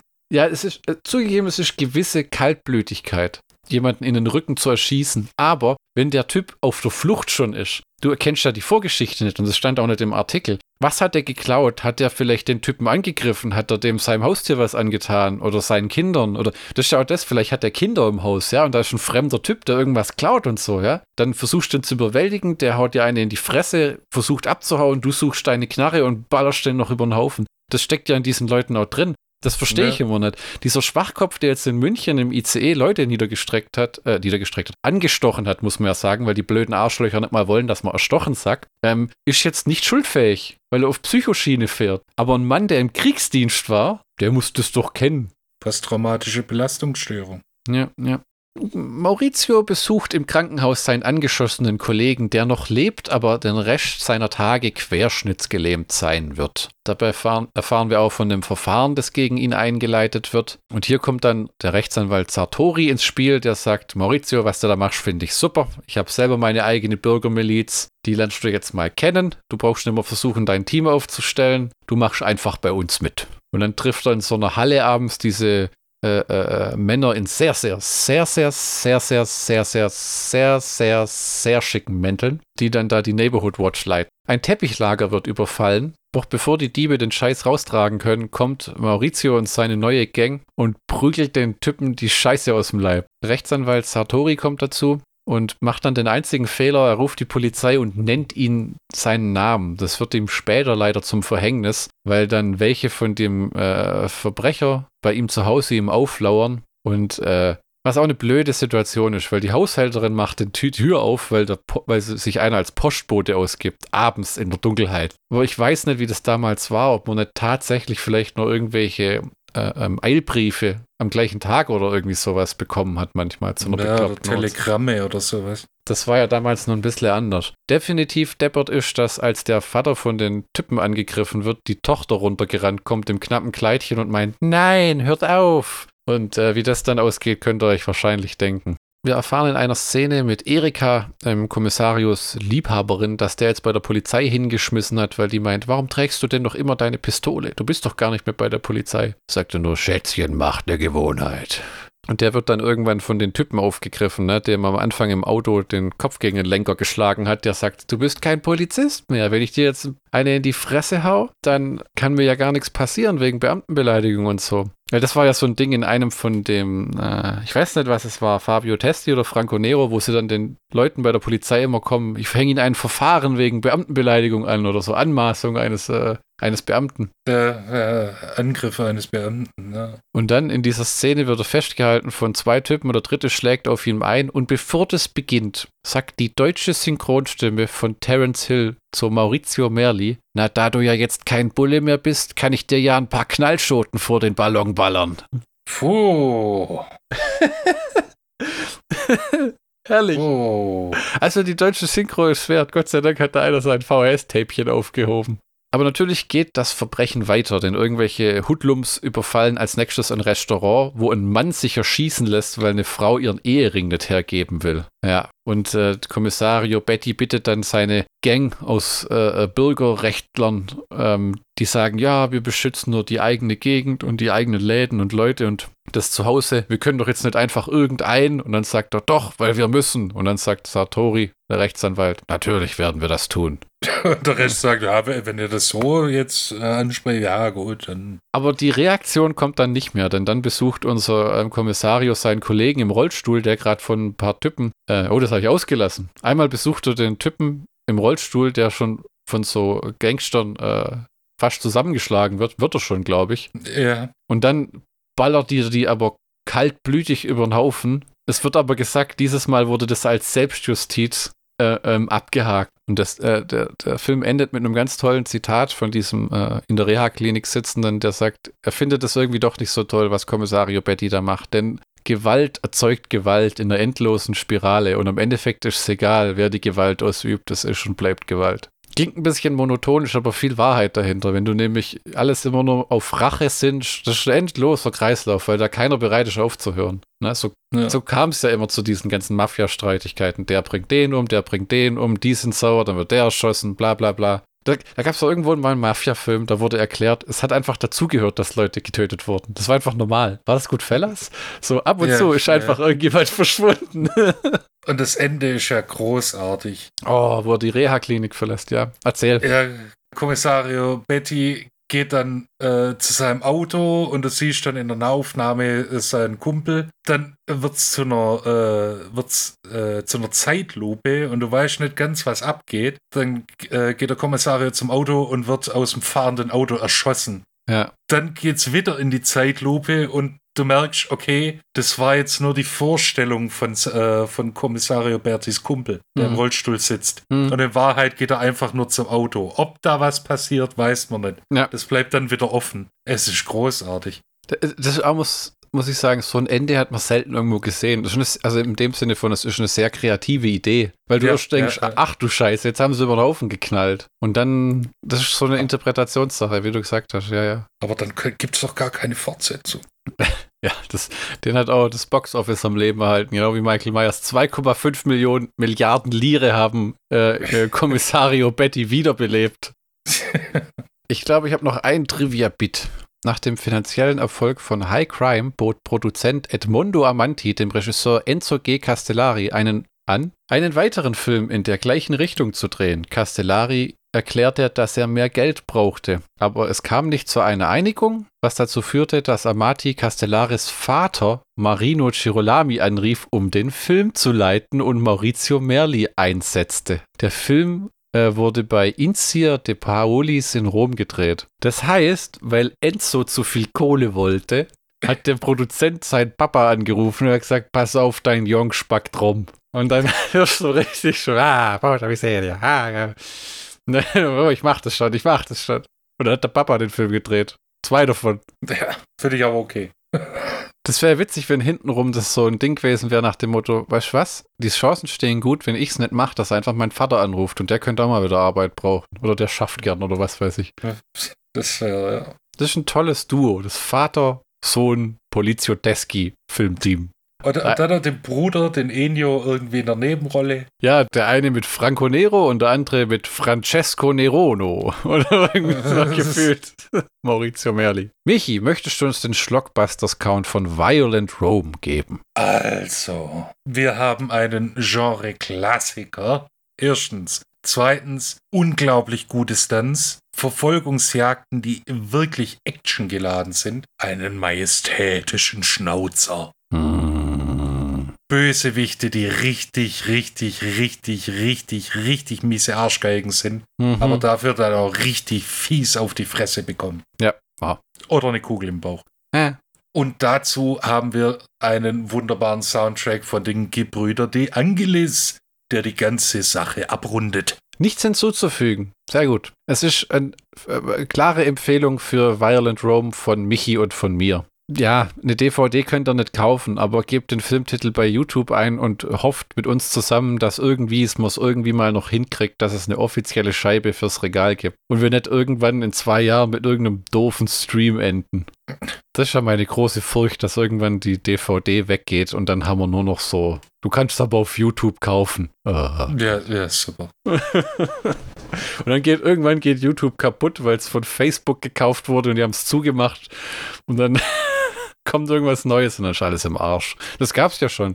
Es gab so Ultraviolet, das haben sie eine Zeit lang mit neuen DVDs verkauft. Da hast du so einen Code gekriegt und da konntest du es runterladen. Mhm. Was ein guter Deal war. Jetzt war nur das Problem, dass die Firma irgendwann insolvent war und es natürlich kein Konzept gibt, den Leuten überhaupt die Filme zur Verfügung zu stellen. Das heißt, das ist, wenn, die, wenn du jemanden hattest, der seine ganzen Filme in der Ultraviolet-Bibliothek hatte, war das von heute auf morgen weg. Da gab es nur noch das Angebot für Google-Bestandskunden, einen Teil der Filme, die Google im Angebot hatte.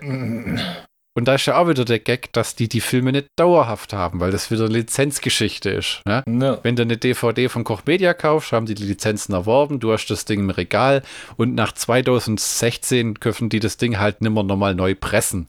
Die dürfen aber trotzdem die Restbestände verkaufen. Ja, bei dem Streaming ist immer, da hängst du immer bei den Rechte-Deals drin mit als Ja. Endkunde. Das ist so blöd. Wir kommen zum zweiten Teil der Kommissario Betty-Trilogie, Violent Naples von 1976, alias Camorra, ein Bulle räumt auf. Ich frage mich, wer damit gemeint sein könnte. Konnte dich auch Teil 2 begeistern? Ähm, ja, wobei ich durch den durchgerockt bin.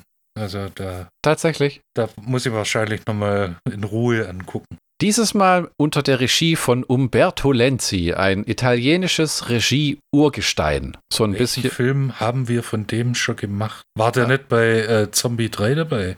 Nee, das war Claudio Fragasso und Bruno Mattei. Ah, Das, man denkt immer, man hat schon was von dem gemacht, weil der Typ auch so omnipräsent ist. Der hat auch alles gemacht und gut gekonnt. ja, ja, ja. Hier mal eine kurze Erklärung zum Umberto Lenzi. Gelebt 6. August 1931 bis 19. Oktober 2017. War ein italienischer Regisseur, Drehbuchautor und Schriftsteller. Er hat äh, bei vielen Polizioteschi-Filmen unter anderem auch gerade mit Mau, ähm, Maurizio Merli Regie geführt und sagte, äh, was er hasste an den Polizisten damals war, sie konnten nicht schießen. Ne? er hat sich selbst zum Anarchisten erklärt und hat angefangen 2008 noch Noir-Romane zu schreiben. Also da gibt es einen ganz langen, tollen Wikipedia-Artikel, versucht aber zusammenzubrechen, äh, damit es nicht so arg ausufert. Hier nur noch ähm, sein Beitrag zum Polizioteschi-Genre. Als Folge der Geburt des italienischen Filmgenres Polizioteschi mit dem Film äh, von Stefano Vazzina äh, fand Lenzi endlich fruchtbaren Boden und wurde einer der produktivsten Filmemacher des Genres und hat auch bei den Kritikern großen Anklang gefunden. So, kommt wieder aus dem Italienischen, das wird etwas schwieriger. Äh, einer seiner erfolgreichsten Filme, der hier, weil Naples war, äh, stach hervor, da er es schaffte, am ersten Wochenende die Rekordsumme von 60 Millionen Lire zu erzielen. Ähm, und zwar gedreht mit Merli ohne Stunt-Double, der wirklich krassen Scheiß hinlegt in dem Film. Ist das das, wo er auf der Zacke rumkrabbelt oder ist das der dritte? nee, das ist der zweite. Der zweite, also weil jeder Film schafft es auch. Die Kommissario Betty-Trilogie ist besser als viele moderne Filmtrilogien, weil sie von Film zu Film tatsächlich Abwechslung bieten. Also es ist in gewisser Zeit, äh, Art das Gleiche, aber die haben sich schon hingesetzt und haben gedacht, was können wir anders machen, was können wir reinbringen. Und äh, es sind tolle Ideen in dem Film auch wieder. Ja. Äh, Lenzi trug groß zum Erfolg von Maurizio Merli bei, der in seinen Detektivgeschichten die Rolle in der Rolle des Kommissars. Lenzi hat ähm, sehr viel mit Maurizio Merli zusammengearbeitet. Also gibt es, glaube ich, vier oder fünf Filme mit denen, die die zusammen gedreht haben. Also quasi Umberto Lenzi hat in Maurizio Merli das gleiche gefunden wie Enzo G. Castellari in Franco Nero. Das heißt, im Endeffekt war Ma- Maurizio Merli durchaus ein echter Franco Nero. Nicht nur im Schnauzer, sondern auch im Geiste. ähm, er starb im Alter von 86 Jahren. Ja, warum wird nicht angegeben? Ist ja unbekannt. Oh ja. So. Geschrieben wurde ähm, Violent Naples genau wie Violent Rome von Vincenzo Manino und äh, produced bei Fabrizio de Angelis, Angelis und Musik bei äh, Franco Michalissi. Der war bekannt für Polizioteschi-Soundtracks und äh, für Bud Spencer und Terence Hill Soundtracks. Ah. Veröffentlicht 7. August 76, Laufzeit 95 stabile Minuten, Box Office 2,047 Milliarden Lire. Wenn man sich jetzt so durch den Kopf gehen lässt, dass dieses Kommissario Betty-Ding im Endeffekt ein, keine Ahnung, 5,5, 6 Milliarden Lire-Franchise war in Italien, da wundert man sich, dass sich das Fulci so irgendwie abgesehen von Kontraband das Genre nie angefasst hat. Ja. Ja gut, der, der hat halt, äh, der hat ja in allen Genres gewildert. Ja, ja, aber hauptsächlich Horror im Endeffekt. Ne? Da hat er seine Brötchen verdient. Na, Das ist, und Bruno Mattei oder so hat ja auch nie wirklich. Gut, das waren dann alles so äh, Marino Girolami, Castellari, Umberto Lenzi und dann gibt es noch so einen Hauptverdächtigen, habe ich gesehen, der auch äh, fünf, sechs von den Dinger dreht hat. Da gibt es nämlich nochmal einen, ne? so Thomas Milan, den haben wir ja noch gar nicht angefasst. ja, ja, genau. Die Handlung von Violent Naples, nachdem Kommissar Betty nach, äh, das steht da echt Nepal, nach, wie sagt man das im Deutschen? Neapel. nach Neapel versetzt wurde, nimmt Wie er, den, Nepal nur anders. nimmt er den Kampf gegen die berüchtigte Komorra auf, die mit äußerst brutalen Mitteln die Straße tyrannisiert und von den Händlern Schutzgeld erpresst. Ihm gegenüber steht ein Mann, den alle nur den General nennen und der als Mafiaboss die verbrecherischen Fäden zieht. Den siehst du, glaube ich, nur in ein oder zwei Szenen. Äh, ja, sehr wenig. Und groß eingeführt wird er nicht und auch nicht erklärt, dass der, das guckst du dir an und denkst, ach, das ist irgendwie der Chef von denen. Jetzt sei es kapiert. Es ist ein alter Mann, es ist ein Arschloch Das muss der Chef sein. Das, ich glaube, in, ähm, in Violent Naples spielt John Saxon auch das erste Mal mit, ne? Ja, genau. Denn da haben wir ähm, Maurizio Merli wieder als Kommissario Betty, John Saxon als Francesco Capuano, Barry Sullivan als Camorra-Boss O Generale, Elio Zamuto als Francesco Casagrande, Casagrande, Silvano Tranquillo als Paolo Gervasi, Maria Grazia Spina, oder wie man im Deutschen sagt, Maria Grazia Spina als Gervasis Wife, Frau, Ehemann, Guido Alberti als Superintendent und Tom Felger als Commissioner. Hm. Okay. Hm. Ja.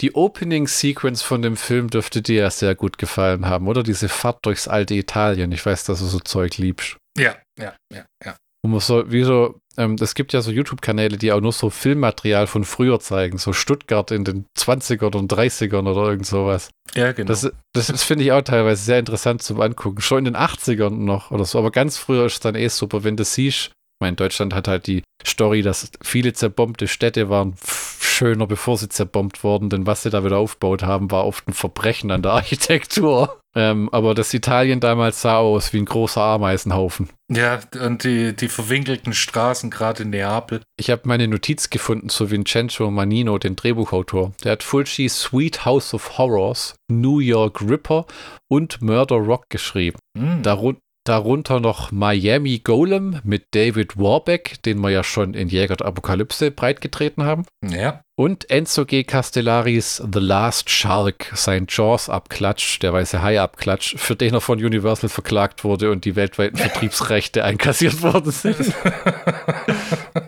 und Okay. den, den besten Film, den Vincenzo Manino geschrieben hat, war Argo Man, The Fantastic Superman. So ein billiger Superhelden-Schmock, Schmockel aus den 80ern, wo die Italiener gemerkt haben, oh Gott, Richard Donner, jetzt gibt es schon vier von diesen Superman-Dingern, macht auch was.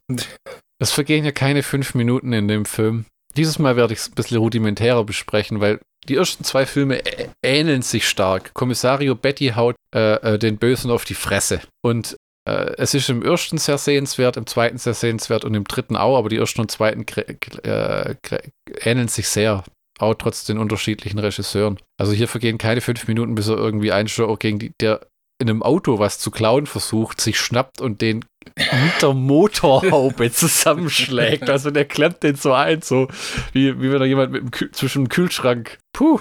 Wärst, wärst du bereit, gutes Geld für eine Trilogiebox hinzulegen mit Soundtracks? Ja. Das Ja, wäre was. ja, also Koch Media, falls du noch zuhörst, versucht's doch nochmal irgendwie da dran zu kommen. Ihr habt schon diese tolle Eurocrime-Box gemacht. Was ich auch nicht verstehen kann, könnt ihr nicht die Blu-Rays einzeln neu auflegen oder das auf DVD nochmal rausbringen? Bin armer Schwabe, ich habe keine 65 Euro für eine DVD-Box. Da muss ich ein halbes Jahr von meine Butterbrezeln kaufen.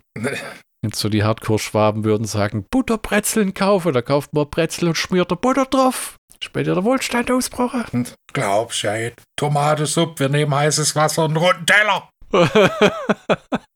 Da habe ich mir aufgeschrieben, das nächste ist der Überfall auf ein Pärchen in einem Haus, aber ich muss sagen, den zweiten Teil habe ich fast vergessen. Inzwischen jetzt. Ja, das ist ja der Doktore. Die gehen aus dem, ähm, aus dem Restaurant in ihren weißen Daimler. Hm. Und da hocken dann auf dem Rücksitz schon die bösen, bösen Puben Hm. und äh, bedrohen sie, nehmen denen das Geld ab. Und dann sagen sie so, jetzt haben wir euer Geld, jetzt fahren wir mal zu dir nach Hause. Ach du Scheiße. Ja, weil die haben den schon als Ziel auserkoren, aber er hat eine Alarmanlage. Und die ist anscheinend gut. Dann fahren sie zu dem nach Hause, der macht vermeintlich die Anlage aus, die Alarmanlage, und äh, kann sie gerade so überwältigen, geht aber schief, weil der böse Bösewicht äh, mal geschwind vier Schuss in äh, die Türe versenkt und sie somit öffnet. Ah, Und dann kriegt Dr. Gervasi mal geschwind äh, mächtig auf die Fresse.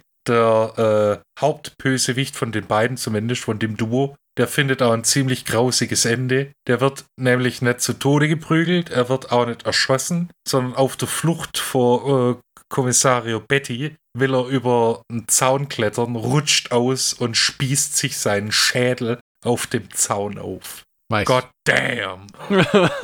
Und ich glaube, dann kommt es schon relativ zu den, schnell zu der nächsten Szene, oder? Wo ähm, die ältere Dame und ihre Tochter kommen irgendwie vom Einkaufen und werden im Hausflur ausgeraubt und die schmeißen die, die Mutter die Treppe runter, die dann, glaube ich, tot ist sogar. Ne, im Krankenhaus liegt. Im, Im, Krankenhaus, ah, okay, okay. Da kommt auch eins meiner äh, Lieblingszitate von Kommissario Betty, wo er mit sich selber in die Kritik geht. Da sagt er, You simple-minded Bastard. Weil den habe ich auch auf Englisch anguckt. Der hatte nämlich nur Englisch und italienischen Ton. Ja, genau. Und der nächste gute Spruch war: You make me wanna beat your ears in. Also fast so gut wie die deutschen Sprüche. Ich schlag dir die Ohren in den Schädel. Und er versucht's mehrmals. John Saxon spielt ja in dem Film den, den Bösewicht. Das habe ich nicht ganz gerafft. Der ist, also es gibt den Obermafiosi, dem der, der, hat aber irgendwie Clinch mit John Saxon, weil die versuchen ja John Saxon immer wieder umzubringen in dem Film. Ja, genau. Und äh, ähm, wer ist John Saxon in dem Streifen? Hast du das verstanden? Ja, äh, jemand, der äh, der Rivale vom General quasi. Ah, die Konkurrenz, weil der, auch, der hat so ein, so ein berühmtes, äh, so eine Szene, ich habe da letztes wieder Schlappe Bullen beißen nicht mit Dan Aykroyd und Tom Hanks angeguckt, im Original Dragnet, basierend an eine von der inzwischen, glaube ich, drei Fernsehsendungen von damals. Und da gibt es auch so eine Szene, wo sie diesen äh, Jerry Caesar, diesen Pornoproduzenten, am Pool überraschen. Das gibt es ja auch mit so einem John Saxon, der kurz davor ist, massiert zu werden. Und der dann so, oh, ich weiß überhaupt nicht, wovon sie reden. Es tut mir leid. Oh, ich habe keine Ahnung. Weißt du, also den, den, den, ich habe noch nie jemandem was getan. Ich habe meine Leute, die das tun. Das ist im dritten Teil. Das ist im dritten Teil. Ja, genau. Oh, ich bringe die Dinge schon durcheinander. Es ist auch schwierig, weil äh, in dem Film im Prinzip Mauricio Merli spielt auch in allen drei Filmen mit, John Saxon in zwei Filmen. Ja, und ich glaube, Luciano Rossi ist auch in zwei Filmen dabei. Äh, ja, genau. Das, uh. ähm, Aber äh, die Dingens, die, äh, das kommt ja auch relativ zeitnah dann mit diesem, äh, mit dieser Verfolgungsjagd auf der Tram. Ja, ja. Ja, aber zuerst äh, diese Überfälle, diese. Ja, ja, da, da gibt's, also einmal, jetzt habe ich mir noch aufgeschrieben, die haben in dem Teil eher rausgelassen, dieser, den Polizeiteil, wo er auf der Wache ist und hier und da und V-Männer, ja. sondern der haut eigentlich so nach dem Motto, die Leute wollen nur sehen, wie du denen auf die Fresse haust. Genau das machen wir jetzt auch. Allerdings auch in wunderschönen Kameraeinstellungen aufgelöst. Ne? Und dann die gleiche Gruppe, die den Arzt und seine Frau überfallen hat, ähm, und die Frau schlimm zugerechnet haben, überfällt ein weiteres Pärchen. Allerdings schlägt der Mann dem Typen schon in die Fresse, bevor das Verbrechen wirklich begangen werden kann. Und dann kommt schon Maurizio Merli einfach nur um die Ecke, Bud Spencer-mäßig, und fängt an, die Leute zu verdreschen, wie so, äh, ähm, Maurizio, go! Und dann rennt er ins Bild und fängt an, Leute zu sagen. Ist es nicht einfach, wo der Van ins Bild führt, so, die steigen aus und dann fangen sie an, Leute zu verhauen. ja. Ja. Und, und äh, jetzt weißt du noch, was du sagen wolltest? Ja, äh, diese äh, Überfallserie äh, mit dem, ich weiß gar nicht, wie er in dem Film genannt wird, der überfällt irgendwas, bringt immer jemanden um. Die überfallen zum Beispiel eine Bank und dann schlappt da so ein Polizist rein, gibt, legt deine Waffe nieder oder wir erschießen dich. Und dann greift er zur Waffe und ich habe gedacht, ja gut, der will die Waffe halt auf den Boden legen. Und dann wird er halt durchsiebt. Und das ist anscheinend ein bekannter ein bekannter Verbrecher, weil der muss jeden Tag um 1 Uhr zur Poli Polizeistation und äh, unterschreiben, dass er da war. Ach du Scheiße. Und der schafft es dann, die Überfälle zu verüben und dann mit einem äh, auf dem Motorrad zu sitzen äh, oder sich mit dem Motorrad fahren zu ah, lassen. Hm. So auf 1 Uhr, dass er äh, vor der Polizeistation ist und, und, dann seinen Servus ins Buch reinzuschreiben. D das stimmt, wenn man im Hintergrund so die Leute gucken sieht, so, ah, Filmaufnahmen. Ja, wo, genau. wo vom Motorrad absteigt. Und dann äh, gibt es da auch wieder äh, diese, diese V-Männer, weil es ist Neapel. Neapel läuft nicht so wie Rom. Hm. Die äh, Kommissario Betty einen Tipp geben äh, auf die nächste Bank, die überfallen wird, aber es wird eine andere Bank überfallen. Hm. Genau, und dann fahren sie wieder mit dem Moped zur Polizeistation, weil er ja seinen Servus abgeben muss. Aber diesmal hat Kommissario Be äh, Betty irgendwas im Urin, weil er glaubt zu wissen, dass der Typ dafür verantwortlich ist, der jeden Tag seinen Servus abgibt. Und tatsächlich äh, fahren sie dann aneinander vorbei und es kommt zu einer Verfolgungsjagd zwischen Mopedfahrer und Fiat 500 fahrenden Kommissar Betty. Und es endet dann damit, dass der dass der Verbrecher mitunter aufs Maul kriegt und sein äh, vorzeitiges Ende findet. Die Verfolgungsjagd gipfelt dann in der Tram oder, oder in der Zahnradbahn. Ah, wo, ja, das ist auch ein paar üble Szenen da. Ja, wo, wo die Frau äh, nimmt er als Geißel und dann, ja, ich bringe sie um, ich bringe sie um und dann denkst du, okay, der erschießt die. Nein, Sir, er drückt die, das Gesicht oder den Schädel von der Frau in die entgegenkommende Zahnradbahn. Mhm. What the fuck, Alter? Ja, da hast du Fulci klatzen und klatschen und kichern hören. ja, das ist eine gute Idee. Das war merkwürdig sadistisch für die Reihe, gell? Ja, aber äh, der Bösewicht äh, findet ja ein jähes Ende ja. mit drei Schüssen in den Körper. Also das mit der Tram hat mir sehr gut gefallen, das muss ich auch sagen. Das fand ich eine tolle Szenerie. Das war noch so eine richtige Zackenzacke. Die modernen Zackenbahnen, die es auch in Stuttgart gibt, sind ja eher so, naja. Ja, die sehen halt aus wie normale Triebwagen, nur dass ja, sie halt einen Zahnradantrieb haben. Aber das ist, ja. da das historische Scheißding ist, haben sie gesagt, okay, wir wollen auf den scheiß Berg hoch. Wir bauen jetzt etwas, das auf den Berg hochfährt. Hm. Und nicht, wir bauen wir bauen was und da können wir was reinbauen, das macht, dass, die, dass das Ding Berg hochfährt, sondern nein, wir bauen jetzt extra für diesen Scheißberg irgendeine Maschinerie, die uns da hochbringt. Gottverdammt nochmal. Das Einzige, was ich nicht kapiert habe, Hm. diese, ähm, vermutlich läuft es anders, aber äh, es gibt eine Oberleitung, wie beim normalen Zug. Und da darfst du ja nicht hin, weil du dann gegrillt wirst. Also du, du kannst. Ja, weil der da oben drauf liegt noch am Ende. Genau, und das ist, das ist ziemlich nah an dem dran. Das, da habe ich nicht so ganz kapiert, wie das funktioniert. Aber das ist wahrscheinlich eine Eigenheit von der, von der, äh, von der Zahnradbahn. Das könnte tatsächlich der Fall sein. Je nachdem. Ja, muss, weil das Ding ist ja gefahren, weißt Ich hätte auch gedacht, dass das einen Dieselantrieb hatte, ehrlich gesagt, an einem Punkt mal. Das kann natürlich auch sein, aber es sah Hm. halt so aus wie eine Oberleitung, deshalb. Hm. Es gibt ja auch so ein wiederkehrendes Thema von dem Kind diesmal. Das wird ja eingeführt, wie es über die Straße humpelt und auf krank macht und dann zeigt es denen so den italienischen Mittelfinger.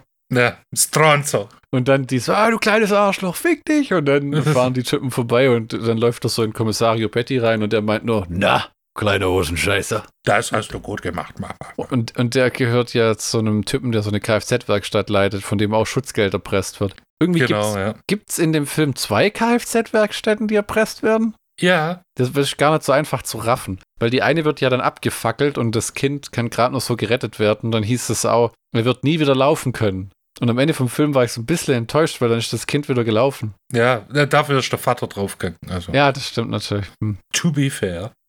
Also nicht, dass es nicht schön ist für das Kind, dass es wieder laufen kann, aber das war irgendwie so die Entwertung dieses äh, von Kommissario Bettys Motivation, jetzt auf Blutrache zu sinnen. Ja, gut, dafür kriegt er, hat dann der andere äh, Kfz-Mechaniker äh, ein grausiges Ende Hm. äh, auf der Bowlingbahn. Boah, ja. Der eine Kfz-Mechaniker, der nicht zahlen will und äh, der nachher dann sogar die Bullen hat Kameras bei sich installieren lassen. Was ich auch gedacht habe, Alter, das müssen ja 76, das müssen ja Filmkameras gewesen sein. Was für ein Aufwand.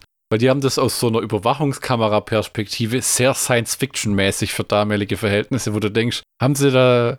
Ich meine, da muss ja einer buchstäblich am, vom Dachboden runter mit einer 16, mit einer 8 mm Kamera da ins Eck halten und naja, ein bisschen Nonsens. Und dann wird der Typ dem ähm, Generale vorgeführt, der den am Ende seiner Bowlingbahn einspannt und dem dann einen Bowlingball in die Fresse haut und der dann tot ist. Ja. Das war auch, äh, äh, also das ist vielleicht das sadistischste Teil der Reihe. Ich weiß, im dritten Teil Ja, werden ja. Ki Ki Kinder entführt, aber ach, das schlägt bei mir immer nicht so zu Buche. Vor allem die meisten werden ja gerettet. das, hast- das hast du schön gesagt, die meisten. Und der John Saxon fällt immer wieder versuchten Mordanschlägen zum Opfer, die aber immer so ein bisschen Bach runtergehen. Der, der Film hat äh, insgesamt, glaube ich, drei Banküberfälle. Ja, plus Ja. einen, der vorbereitet wird, aber nicht stattfindet. Und diese, die, diese Verfolgungsjagd des Motorradfahrers durch die Stadt ist auch fantastisch, weil die haben tatsächlich eine Kamera auf die Haube von dem Motorrad gespannt, dass du wie aus so einer Ego-Perspektive die Tachos und den Lenker siehst und, Ja, haben das, und haben das dann noch schön beschleunigt, wie die dann da durchheizen. Fantastisch. Also wirklich, Handwerkskunst wurde wirklich groß geschrieben. und weil das ja nicht genug ist, dann noch eine Kamera an der Seite, sodass du immer siehst, wenn du, äh, wie das Motorrad so sich neigt in den Kurven. Echt großartig. Also ich finde, auch- ich mag auch diese Einstellung an den Autos, wenn man immer den Vorderreifen sieht, den lenkenden. Mhm. Das sieht man heutzutage nicht mehr, oder denke ich das nur? Nee, aber das hat so eine gewisse Dynamik. Es sieht halt echt aus. Es ist nicht Bruce Willis in Red, der auf 40 Stundenkilometer die Tür aufreißt, auf, aussteigt und sofort das Feuer eröffnet, während sich das Auto halb dreht, wo, de, wo jeder Physiklehrer mit Krämpfen in der Seite am Boden Ja. liegt Ja, und äh, Thesen äh, abhandelt, warum das so ein Bullshit ist. Fast and the Furious. ja, ja, d- d- ja. Der letzte Teil, den haben wir nur noch angeguckt, meine Frau und ich, und der war so lächerlich. Ich muss zugeben, ich habe ja wirklich Schande über mich, bis auf den dritten, alle Fast and Furious Teile auf DVD. Warum Denn- nicht den dritten? Weil das so ein komisches Spin-off war, das in Tokio gespielt hat. Tokyo Drift. Ja. I wonder how they go, how they live in Tokio. Und- Fast and Furious. Und den, und den letzten sind sie mit einem Ford Pontiac oder was es war, in, ins fucking Weltall geflogen und hatten dann so im Auto selber Weltraumanzüge an, als ob halt so ein normaler. Ich habe einen Skoda Fabia, aber mir ist sehr bewusst, dass man mit, damit, selbst wenn man eine Rakete aufs Dach bindet, nicht ins Weltall fliegen kann. weiß ganz, wie das funktioniert. Uff. Einer von den Polizisten wird ja auch über den Haufen geschossen, gell, als er so einen Fluchtfahrer stellen will bei einem Ja, Banküberfall. genau, ja. Den, den mähen sie einfach nur nieder. Ja, der V-Mann, der, äh, der wird ja zerquetscht. Der fährt auf dem Moped hinter einem Bus und vor einem LKW. Ah ja, der wird zwischen zwei Bussen, quetschen die den zusammen und ja. Genau, überlebt aber und dann kriegt er noch das Hirn eingeschlagen. Oh, ja, ja. So for good measure, Alter. ja, ja, das sadistischste der drei. Es gibt ja auch, äh, äh, John Saxon soll einmal entführt werden und dann prügeln sie so seinen Chauffeur nieder, Ja, kassieren ja nachher auch den Chauffeur ein, um den zu foltern, damit der verrät, wo John Saxon gerade abhängt. ja genau. Maurizio Merli will irgendwann auch John Saxon ausfindig machen. Der ist quasi der Joe Pesci des äh, zweiten Teils von äh, ähm, der Kommissario Betty-Trilogie. Der, und der Typ versteckt sich inzwischen in einem Hotel. Und ähm, da gibt es so eine Szene, wo äh, Kommissario Betty den sucht und sein Kontakt sagt, der ist schon im Hotel. Und dann meint er, wir fahren da gleich hin, aber ich muss noch Kippen holen. Da habe ich schon mir gedacht, oh oh, jetzt kommt gleich diese, äh, diese äh, Partymusik, wo sie dann irgendwas stimmt hier nicht. Hier nicht. Weißt du, so wie in Godfellas. Ja, die Kleider sind da hinten in dem Laden. Geh einfach rein in die dunkle. Äh, g- genau. Und dann, ich habe nicht echt gedacht, die stellen dem eine Falle. Und dann kommen ja auch echt welche, die ihn versuchen abzumurksen, ne? Und im Endeffekt läuft es aber daraus hinaus, dass sich äh, John Saxon und Maurizio Merli in der Tiefgarage prügeln und sich Saxon in Polizeigewahrsam gibt. Pussy. Dann kommt irgendein Typ, der mit John Saxon im Dialog ist und Maurizio Merli steht so hinten im Eck. Und da habe ich gedacht, den Typ kenne ich irgendwo her. Den habe ich in Fulcis Kontraband als einen von den alten Mafiosis schon mal gesehen. Und dann habe ich gedacht, gibt es nicht irgendeine Möglichkeit rauszufinden, wie man zwei Filme vergleicht, wie eine Artikelbeschreibung, welche da übereinstimmen an Schauspielern? Und ich habe tatsächlich gefunden, dass das IMDB so eine Funktion hat. Wusstest du das schon? nee. Wenn man bei Google eingibt, IMDb Collaboration Search, wird ein Fenster geöffnet, wo man die Filmtitel eingibt und dann zeigt Mhm. einem das die Schauspieler, die in beiden Filmen mitspielen. So, Ah, jetzt, und jetzt halt mal die Socken fest. In Fulcis Kontraband alias das Syndikat des Grauens und in Violent Naples spielen gemeinsam mit Luciano Rossi, Guido Alberti, Pino Locci, Tommaso Palladino, Pino Colinci, Benito Pacifico, Enrico Mastio, Vincenzo Tomassi, Armando Pazze. Was sind das? Acht Leute? ja. Neun? Wahnsinn, oder? Ähm, was mir erstmal nicht geholfen hat, weil viele von den italienischen Schauspielern haben oft keine Bilder im IMDb. Aber über Mhm. die Bildersuche konnte ich rausfinden, dass der gute Mann Guido Alberti war, der in Kontraband auch eine tragende Rolle spielt. Ja, das hat, das hat mich gefuchst. Manchmal denke ich mir, Gottverdammt, wie heißt der Typ? Den kenne ich irgendwo her. Und dann, Das ist doch der, der, ja, wie heißt der? komm, Äh, sag's mal, sag's mal. Ja gut, aber das macht Sinn, weil äh, äh, Kontraband spielt ja auch in Neapel. ja, ja. Von dem her passt's wieder. Ähm, so, jetzt muss Flo sich wieder in seinen Notizen zurechtfinden. Äh, man muss John Saxon dann aber gehen lassen, weil man ihm nicht wirklich was anhängen kann, denn so ähm, Charles Manson oder äh, diesen ganzen äh, ähm, Crime-Bosses, die es halt damals gab, die jetzt ungenannt bleiben sollen, haben die ja alles so dirigiert. Ja, die hast du dann höchstens dran gekriegt, weil sie irgendwie Steuern hinterzogen haben oder Äh, was weiß ich. Al Capone-mäßig.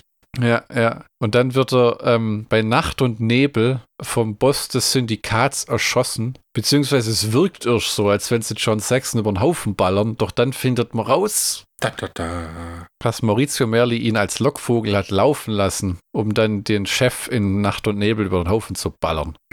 Kommt nur so ein Lederhandschuh mit einer Knarre ins Bild, so Giallo-mäßig und schießt die zwei Typen über den Haufen.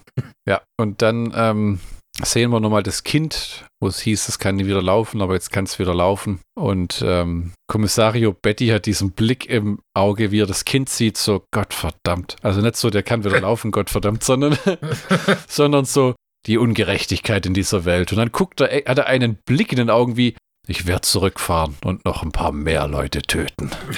Ich habe Blut geleckt. Ja, das war Teil 2, ähm, Violent Naples. Wenn ihr jetzt sagt, das klingt interessant, aber mir würde der erste reichen, dann guckt den ersten an. Ja? Also der zweite ist, ja. Ist, äh, ist auch gut, aber es ist so, ich weiß auch nicht. More of the same und dann More- brutaler. Ja, wirklich. Also die Hand, äh, der, äh, der Schlockbusters-Count, Michi, willst du das uns mal zusammenfassen? Wir haben wieder einen fantastischen Schnauzer. Oh. Viel Action, coole Verfolgungsjagden, einen etwas anderen Soundtrack, aber äh, nichtsdestotrotz einen großartigen Soundtrack von Franco äh, Michalizzi. Was äh, die, die Brutalitätsschraube wurde merkbar angedreht Oh ja. und die, die Polizeiarbeit, äh, die ja eigentlich auch ziemlich interessant ist, äh, zumindest für uns 40 Jahre später, 50, ist so ein bisschen im Hintergrund. Hm. Nichtsdestotrotz äh, haben wir einen äh, sehr guten Film mit sehr guter Action, sehr guten Verfolgungsjagden, sehr guten Soundtrack, sehr gutem Schnauzer und äh, wunderbaren Schauspieler. Ja, Unterhaltung durch und durch und John Saxon ist eine willkommene Bereicherung. Und ähm, die Mafia-Schiene trägt immerhin dazu bei, dass man nicht die, erst, die Handlung vom ersten Film komplett kopiert hat. Also es ist nicht einfach so, noch ein Todesstern. Äh, noch ein Todesstern. Nee, tatsächlich, äh, da wurde e echt, echt drauf geachtet, dass es, es, es gehört zwar zu, also man, man merkt, die Filme gehören zusammen, hm, aber es ist nicht äh, beides mal der gleiche Film. Das ist wahr. Das ist wahr. Wobei mich noch interessiert hätte, warum Umberto Lenzi. Vielleicht hat äh, Marino Girolami irgendeine andere Verpflichtung gehabt. Aber äh, so richtig erschließt sich mir das nicht, muss ich ehrlich sagen. Vielleicht hat er einfach keine Lust gehabt. Ja, oder hat mal eine Pause gebraucht, wollte mal eine Nacht schlafen. Ich meine, der Mann war damals schon 60. Ah, ja, stimmt. Das war ja nicht der, das, das war ja schon äh, nach seiner Prime-Zeit. Das war also die Zugabe nochmal. Na, Womit ich das Zepter des Sprechenden an dich übergebe zu Teil 3 der Kommissario Betty-Trilogie. Und zwar zu Cop Hunter oder Italia a mano armata. Italy at gunpoint. Oder Battle Cop in Action. Von 1976. Der kam fast genau drei Monate später raus als äh, Violent Naples. Hm. Im Regiestuhl wieder Opa Mar Marino Girolami. Ähm, Screenplay, äh, da haben gleich drei äh, Autoren sich versucht. Äh, Natürlich Vincenzo Manino. ja, der hat auch nochmal im Ärmel geschüttelt. Genau, dann haben wir noch äh, Gianfranco Clerici und äh, Leila Bongiorno. Meh. Und äh, Story bei Vincenzo Manino. Soundtrack wieder äh, Franco Mi äh, Michalizzi. In den Hauptrollen natürlich Maurizio Merli, der Schnauzer des Grauens. John Saxon wieder, allerdings als, äh, als eine andere äh, Person. Äh, Jean Albertelli. Dann haben wir noch Raymond Pellegrin als Commissioner Arpino. Der hat nie den gleichen Chef in diesem Film, gell? Wenn er dem mal Nee. begegnet, ist das immer noch so nach dem Motto, ah, das, komm. Dann äh, haben wir noch äh, Tony Ucci als Raffaele Cesare, Mirella D'Angelo als Luisa, Sergio Fiorentini als Salvatore Mancuso, Aldo Barbertio als Maresciallo Ferrari, Das fand ich herrlich, dass sie einen Ferrari genannt haben. Massimo Vanni als Fabri. Da habe ich schon wieder gedacht, die deutsche Synchro strikes again. genau, und der fährt auch immer. Und da gibt es noch diesen blöden Spruch, äh, der, den gibt es aber nur im Italienischen anscheinend. Dieser, äh, ich habe schon einmal für Ferrari gearbeitet. Ah, okay.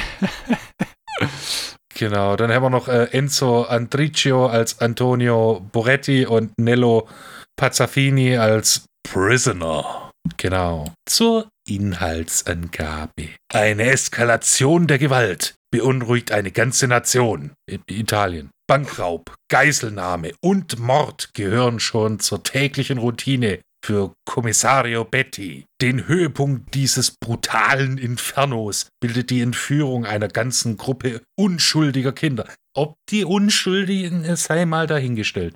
Mhm. Welches Kind ist schon unschuldig? Richtig, zur Erpressung eines hohen Lösegelds. Der große Boss und Drahtzieher dieses Krimi äh, dieser kriminellen Machenschaften scheint unantastbar. Und je weiter Kommissario Betty zu ihm vordringt, desto gefährlicher wird sein Job. Plötzlich und unerwartet wird Betty selbst zum Gejagten. Als schließlich sein bester Freund bestialisch zu Tode geschleift wird, sieht Betty rot. Anspielung, Anspielung, Anspielung. Oh ja, also äh, ja, wie, wie, sie, wie man es vielleicht gehört hat, ist ein Familienfilm. Bringt die Oma mit ins Kino. Ein Spaß für Jung und Alt. Genau, der, der, der dritte Teil, der springt so ein bisschen aus der, Hm. aus der Order der Trilogie, weil das, äh, der Film wen, also weniger episodenhaft ist wie die ersten zwei Teile. Hm. Da ist, der Film fängt ja an und hat auch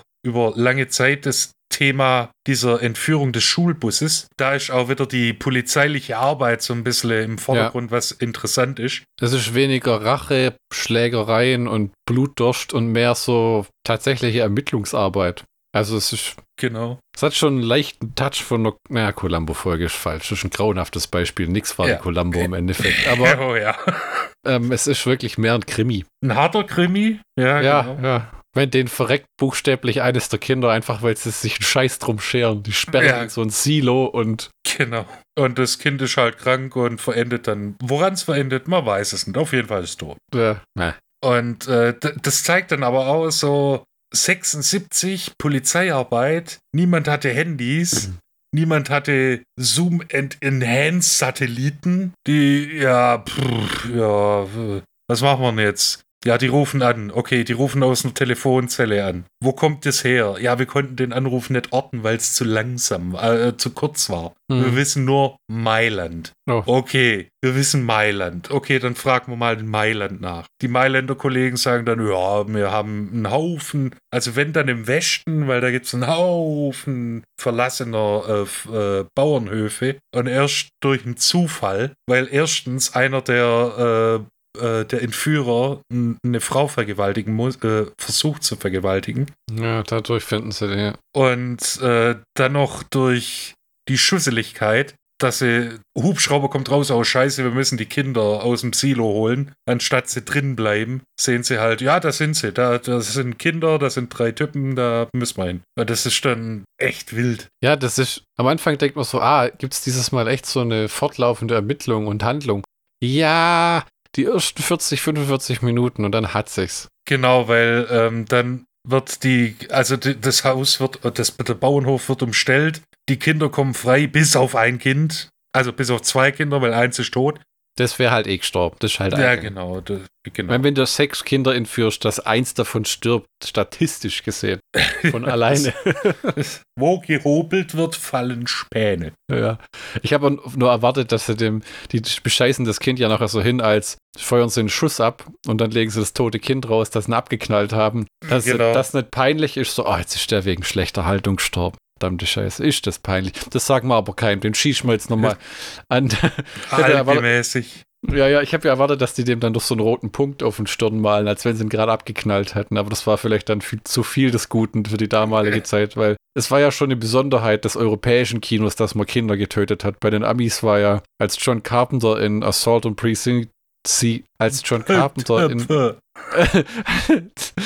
Pilfenpöbel ein Kind hat erschossen, war das ja schon, oh Gott, nein, du, wie kannst du nur? Ne, Clay R-Rating.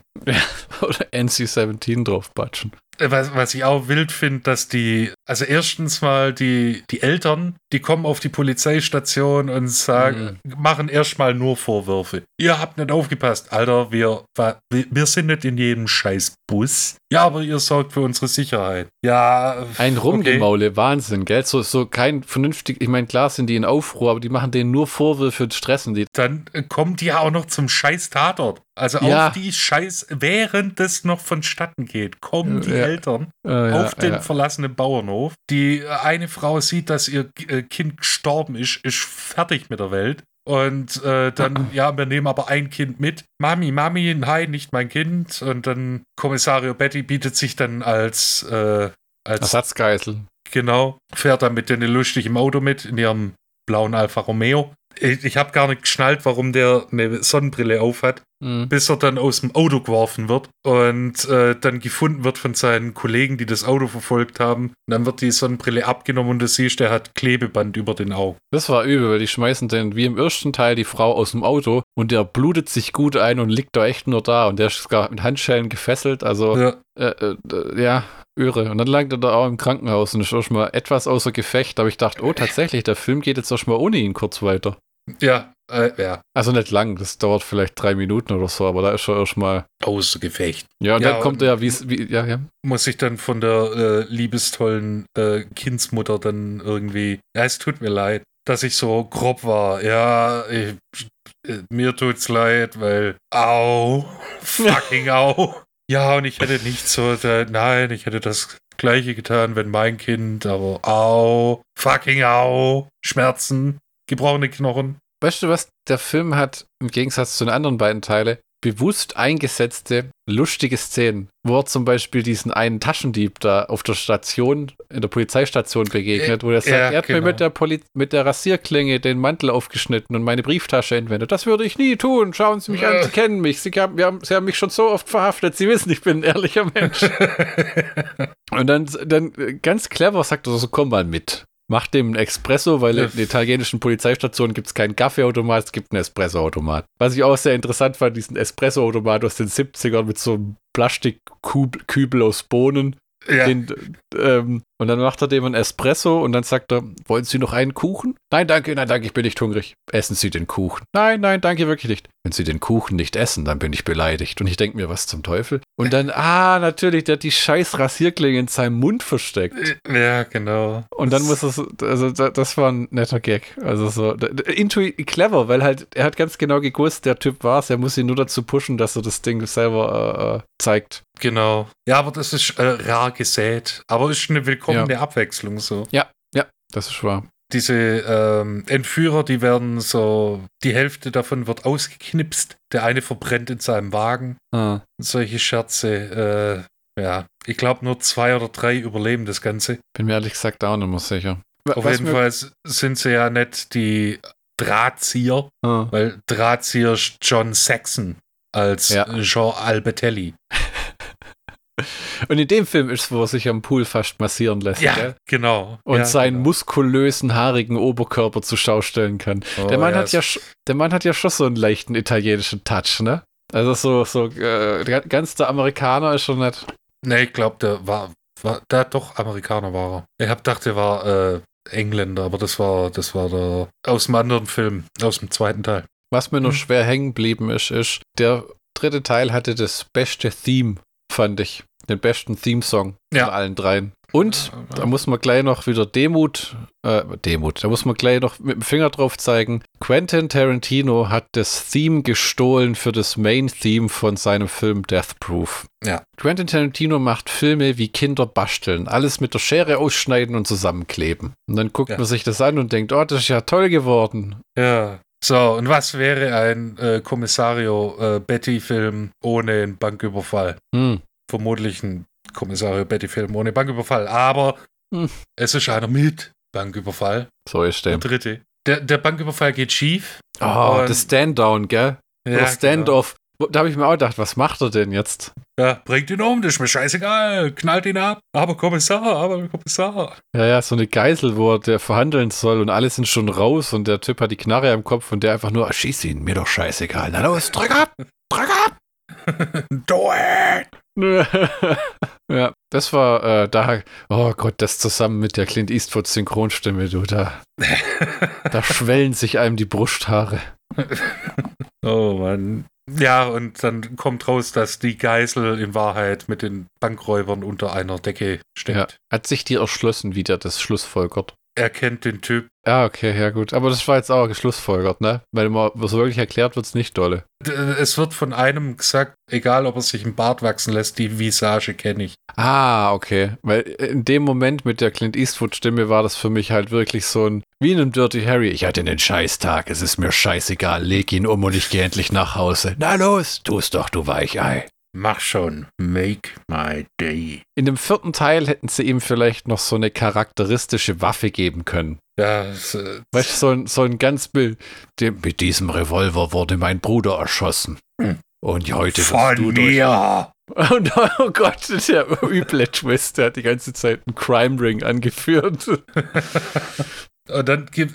Und das ist dann dieser, diese, diese erste Hälfte vom Film, und dann geht die zweite Hälfte los. Dieses Katz- und Maus-Spiel zwischen Albertelli und äh, äh, Kommissario Betty. Weil Kommissario Betty, weil er halt ein verdammt guter Schna äh, Cop ist, weiß schon, dass der Albertelli dahinter steckt und äh, macht ihn ausfindig. Und hier, ja, ich weiß, dass du es bist, ich kann es nur noch nicht beweisen. Tja, er geht dann zum Yachtclub, über die die ganzen verbotenen Geschäfte, illegalen Geschäfte abgewickelt werden und findet dann raus, ja, okay, der Albertelli hat selber ein bisschen Druck, weil er Geschäftspartner hat, äh, die nicht gern mit denen nicht gut Kirschen essen ist. Wird dann in den Hinterhalt gelockt, der Albertelli äh, macht seinen Handlanger, hey, du bist doch äh, hier trockener Alkoholiker. Wie wär's, wenn ich dir einen Schluck Alkohol gebe? Dann säuft er sich zu und sagt dann, ja, wir müssen den Bullen umlegen. Und der Albertelli schiebt nur wortlos seine Knarre rüber. Äh, Kommissario Betty kommt ran, klopft an, sagt, hey Leute, was geht? Der äh, Handlanger schießt auf, Al, äh, auf Betty. Betty schießt zurück, trifft und dann wird es so hingedreht, als ob das Mord wäre, weil dann kommen plötzlich alle her. Was ist hier los? Der, der Polizist hat, hat meinen Kumpel umgelegt, obwohl der gar nichts getan hat. In einem ZDF-Krimi hätte man jetzt gesagt, okay, wir untersuchen die Leiche auf Schmauchspuren, weil es gibt keine Waffe, weil die irgendwie weggekickt worden ist und jetzt ist sie plötzlich weg. Äh, Schmauchspuren hätte man dann rausgefunden, dass der Typ geschossen hätte, aber nee. Und äh, Kommissario Betty wandert in den Knast. Naja, das ist ja geplant. Ne? Der lässt sich ja einweisen, weil, weil er sagt, sie müssen mich in U-Haft stecken. Weil, er, ähm, weil die ja davon ausgehen, was ist das, dass er tot ist oder dass er schuldig ist, irgendwas? Dass er äh, schuldig ist, äh, weil das so hingedreht wird, dass äh, Kommissario Betty einen wehrlosen Mann erschossen hat. Der 70er Jahre Knast in Italien sah unangenehm aus. Fun Fact: er war's auch. Weil das so eine richtig runtergekommene Drecksbude ist mit feuchten Wänden und Boah. einer Pritsche. Und draußen im Freigehege werden die so wie so Viecher in so Gehege gepfercht, damit sie sich nicht sofort gegenseitig umbringen. Und in einem Gehege ist eben sofort Radbatz, wo sie sich auf die Fresse hauen und gegenseitig äh, niederknüppeln. Das soll ja als Ablenkung dienen, dass der eine da über die Mauer klettern kann, um genau. äh, mit Kommissario Betty da Scheiße anzufangen. Ja und äh, versucht ihn dann zu schenken. So ein guter alter Prison-Schenk. Und natürlich, Kommissario Betty prügelt ihm die Scheiße aus dem Leib. Und überlebt das Ganze. Und dann geht's halt äh, hier, soll man rauslassen? Ja, hier, bla. Dann wird's ein bisschen verwirrend. Ja. Habe ich auch nicht mehr so ganz geschnallt, weil dann ist er nicht mehr bei der Polizei, aber Ja, auch richtig. nicht wirklich auf freiem Fuß. Und jetzt kann, kann er äh, mit seinem Kumpel, der noch bei der Polizei ist, Hm. durch ein geschicktes Täuschungsmanöver äh, hier Albertelli stellen, weil sein Kumpel, der Taschendieb, der ist äh, mittlerweile Chauffeur für Albertelli und steckt mit äh, Kommissario Betty so ein bisschen unter einer Decke. Die planen was, man weiß nicht so genau was. Erst äh, als es dann zur nächsten Fahrt geht, wird Albertelli von einem Motorrad angefahren und ins Krankenhaus äh, geliefert und die gaukeln ihm dann vor, dass es schon ein Tag später ist. Hm. Und äh, Albertelli ist natürlich richtig, äh, richtig grätig, weil seine Geschäftspartner sind angepisst wie Sau, weil das Ganze nicht zustande kommt. Es kommt dann zu einer Schießerei am Hafen mit den Geschäftspartnern. Äh, zwei Geschäftspartner gehen drauf, werden erschossen oder haben Autounfall. Ein Klassiker. Aber einer kann flüchten und der sind auf Rache. Unter anderem äh, sowohl äh, auf Albertelli als auch Rache an äh, Kommissario Betty. Zunächst ist Albertelli dran. Der wird nämlich äh, erschossen, wie der Bajovare sagt. Hm. Der äh, Albertelli will flüchten, weil er sagt, oh fuck, fuck, fuck, fuck, fuck, fuck, fuck. Die Polizei ist mir auf den Fersen, meine Geschäftspartner sind hart pisst. Ich verdrück mich mal ins Ausland will dann noch so ein bisschen Kleidung abchecken. So, hey yo, gib mir einen Koffer. Ich warte an der Telefonzelle. Dann fährt äh, sein Kumpel vorbei, allerdings mit seinem Geschäft, mit dem Geschäftspartner auf dem Rücksitz und der hat eine Maschinenpistole. Und er macht und Albert Elisi. Das ist der dritte Teil, bei dem hat sich mein Gehirn teilweise dann ausgeschaltet. Vielleicht war es eine Überdosis von dem Kommissario Betty. Was du zum Beispiel jetzt sagst, habe ich überhaupt gar nicht im Gedächtnis. Das also bei mir so ziemlich am Ende. Das, das ist hängen geblieben, alles äh, mit den Kindern und ich weiß auch noch, wie der Film ausgeht, ähm, aber das ist alles weg. Tja. Und auch wieder, ich glaube, das ist ein äh, Marino Giro, Giroliami Signature Move. Das Ende ist großartig. Ja, das ist etwas schmalzig, wenn dann auch. Aber sie kriegen die Kurve. Ja, genau. Und zwar äh, sind dann alle tot oder im Knast, hauptsächlich tot. Und äh, Kommissario Betty kann dann endlich mit der äh, Mutter von dem toten Kind rumschnackseln. Wo man einfach gewusst hat, dass das kommt, ne? Ja. Und es ist alles schön Weichzeichner, alles in weiß gekleidet und alles sind cool drauf. Und dann hört man nur noch Reifen quietschen und Maschinengewehr salven. Und Freeze Frame und Freeze Frame. Und dann nur noch Standbilder von dem äh, Auto mit der Knarre und einem zusammenbrechenden äh, Kommissario Betty. Und dann ist gut. Und dann ist Ende. Und dann ist auch Ende der Trilogie. Weil das war keine, äh, das war keine Vorstellung, das lässt keinen Raum für Interpretation. Der ist tot. Ja. Wahrscheinlich hätten wir es noch so umdingsen können wie bei äh, Three from Hell. Es wurden keine lebenswichtigen Ach. Organe getroffen. Oh Gott, ja, genau. Das ist schon ein nettes Ende für die Trilogie, weil dann war es auch vorbei. Ich meine, die haben ja endlos noch gefühlt noch vier, äh. fünf weitere mit Maurizio gedreht, die von diesem Politoteschi-Film. Aber dass man gesagt hat, komm, dieses Betty-Ding mit der Selbstjustiz, das betten wir jetzt zu Grabe vollends. Das, der Witz ist ja, nicht in allen Fassungen von dem Film ist dieses Ende drin. Tatsächlich. Deshalb haben ein paar Hardcore-Fans gesagt, das ist nicht Kanon.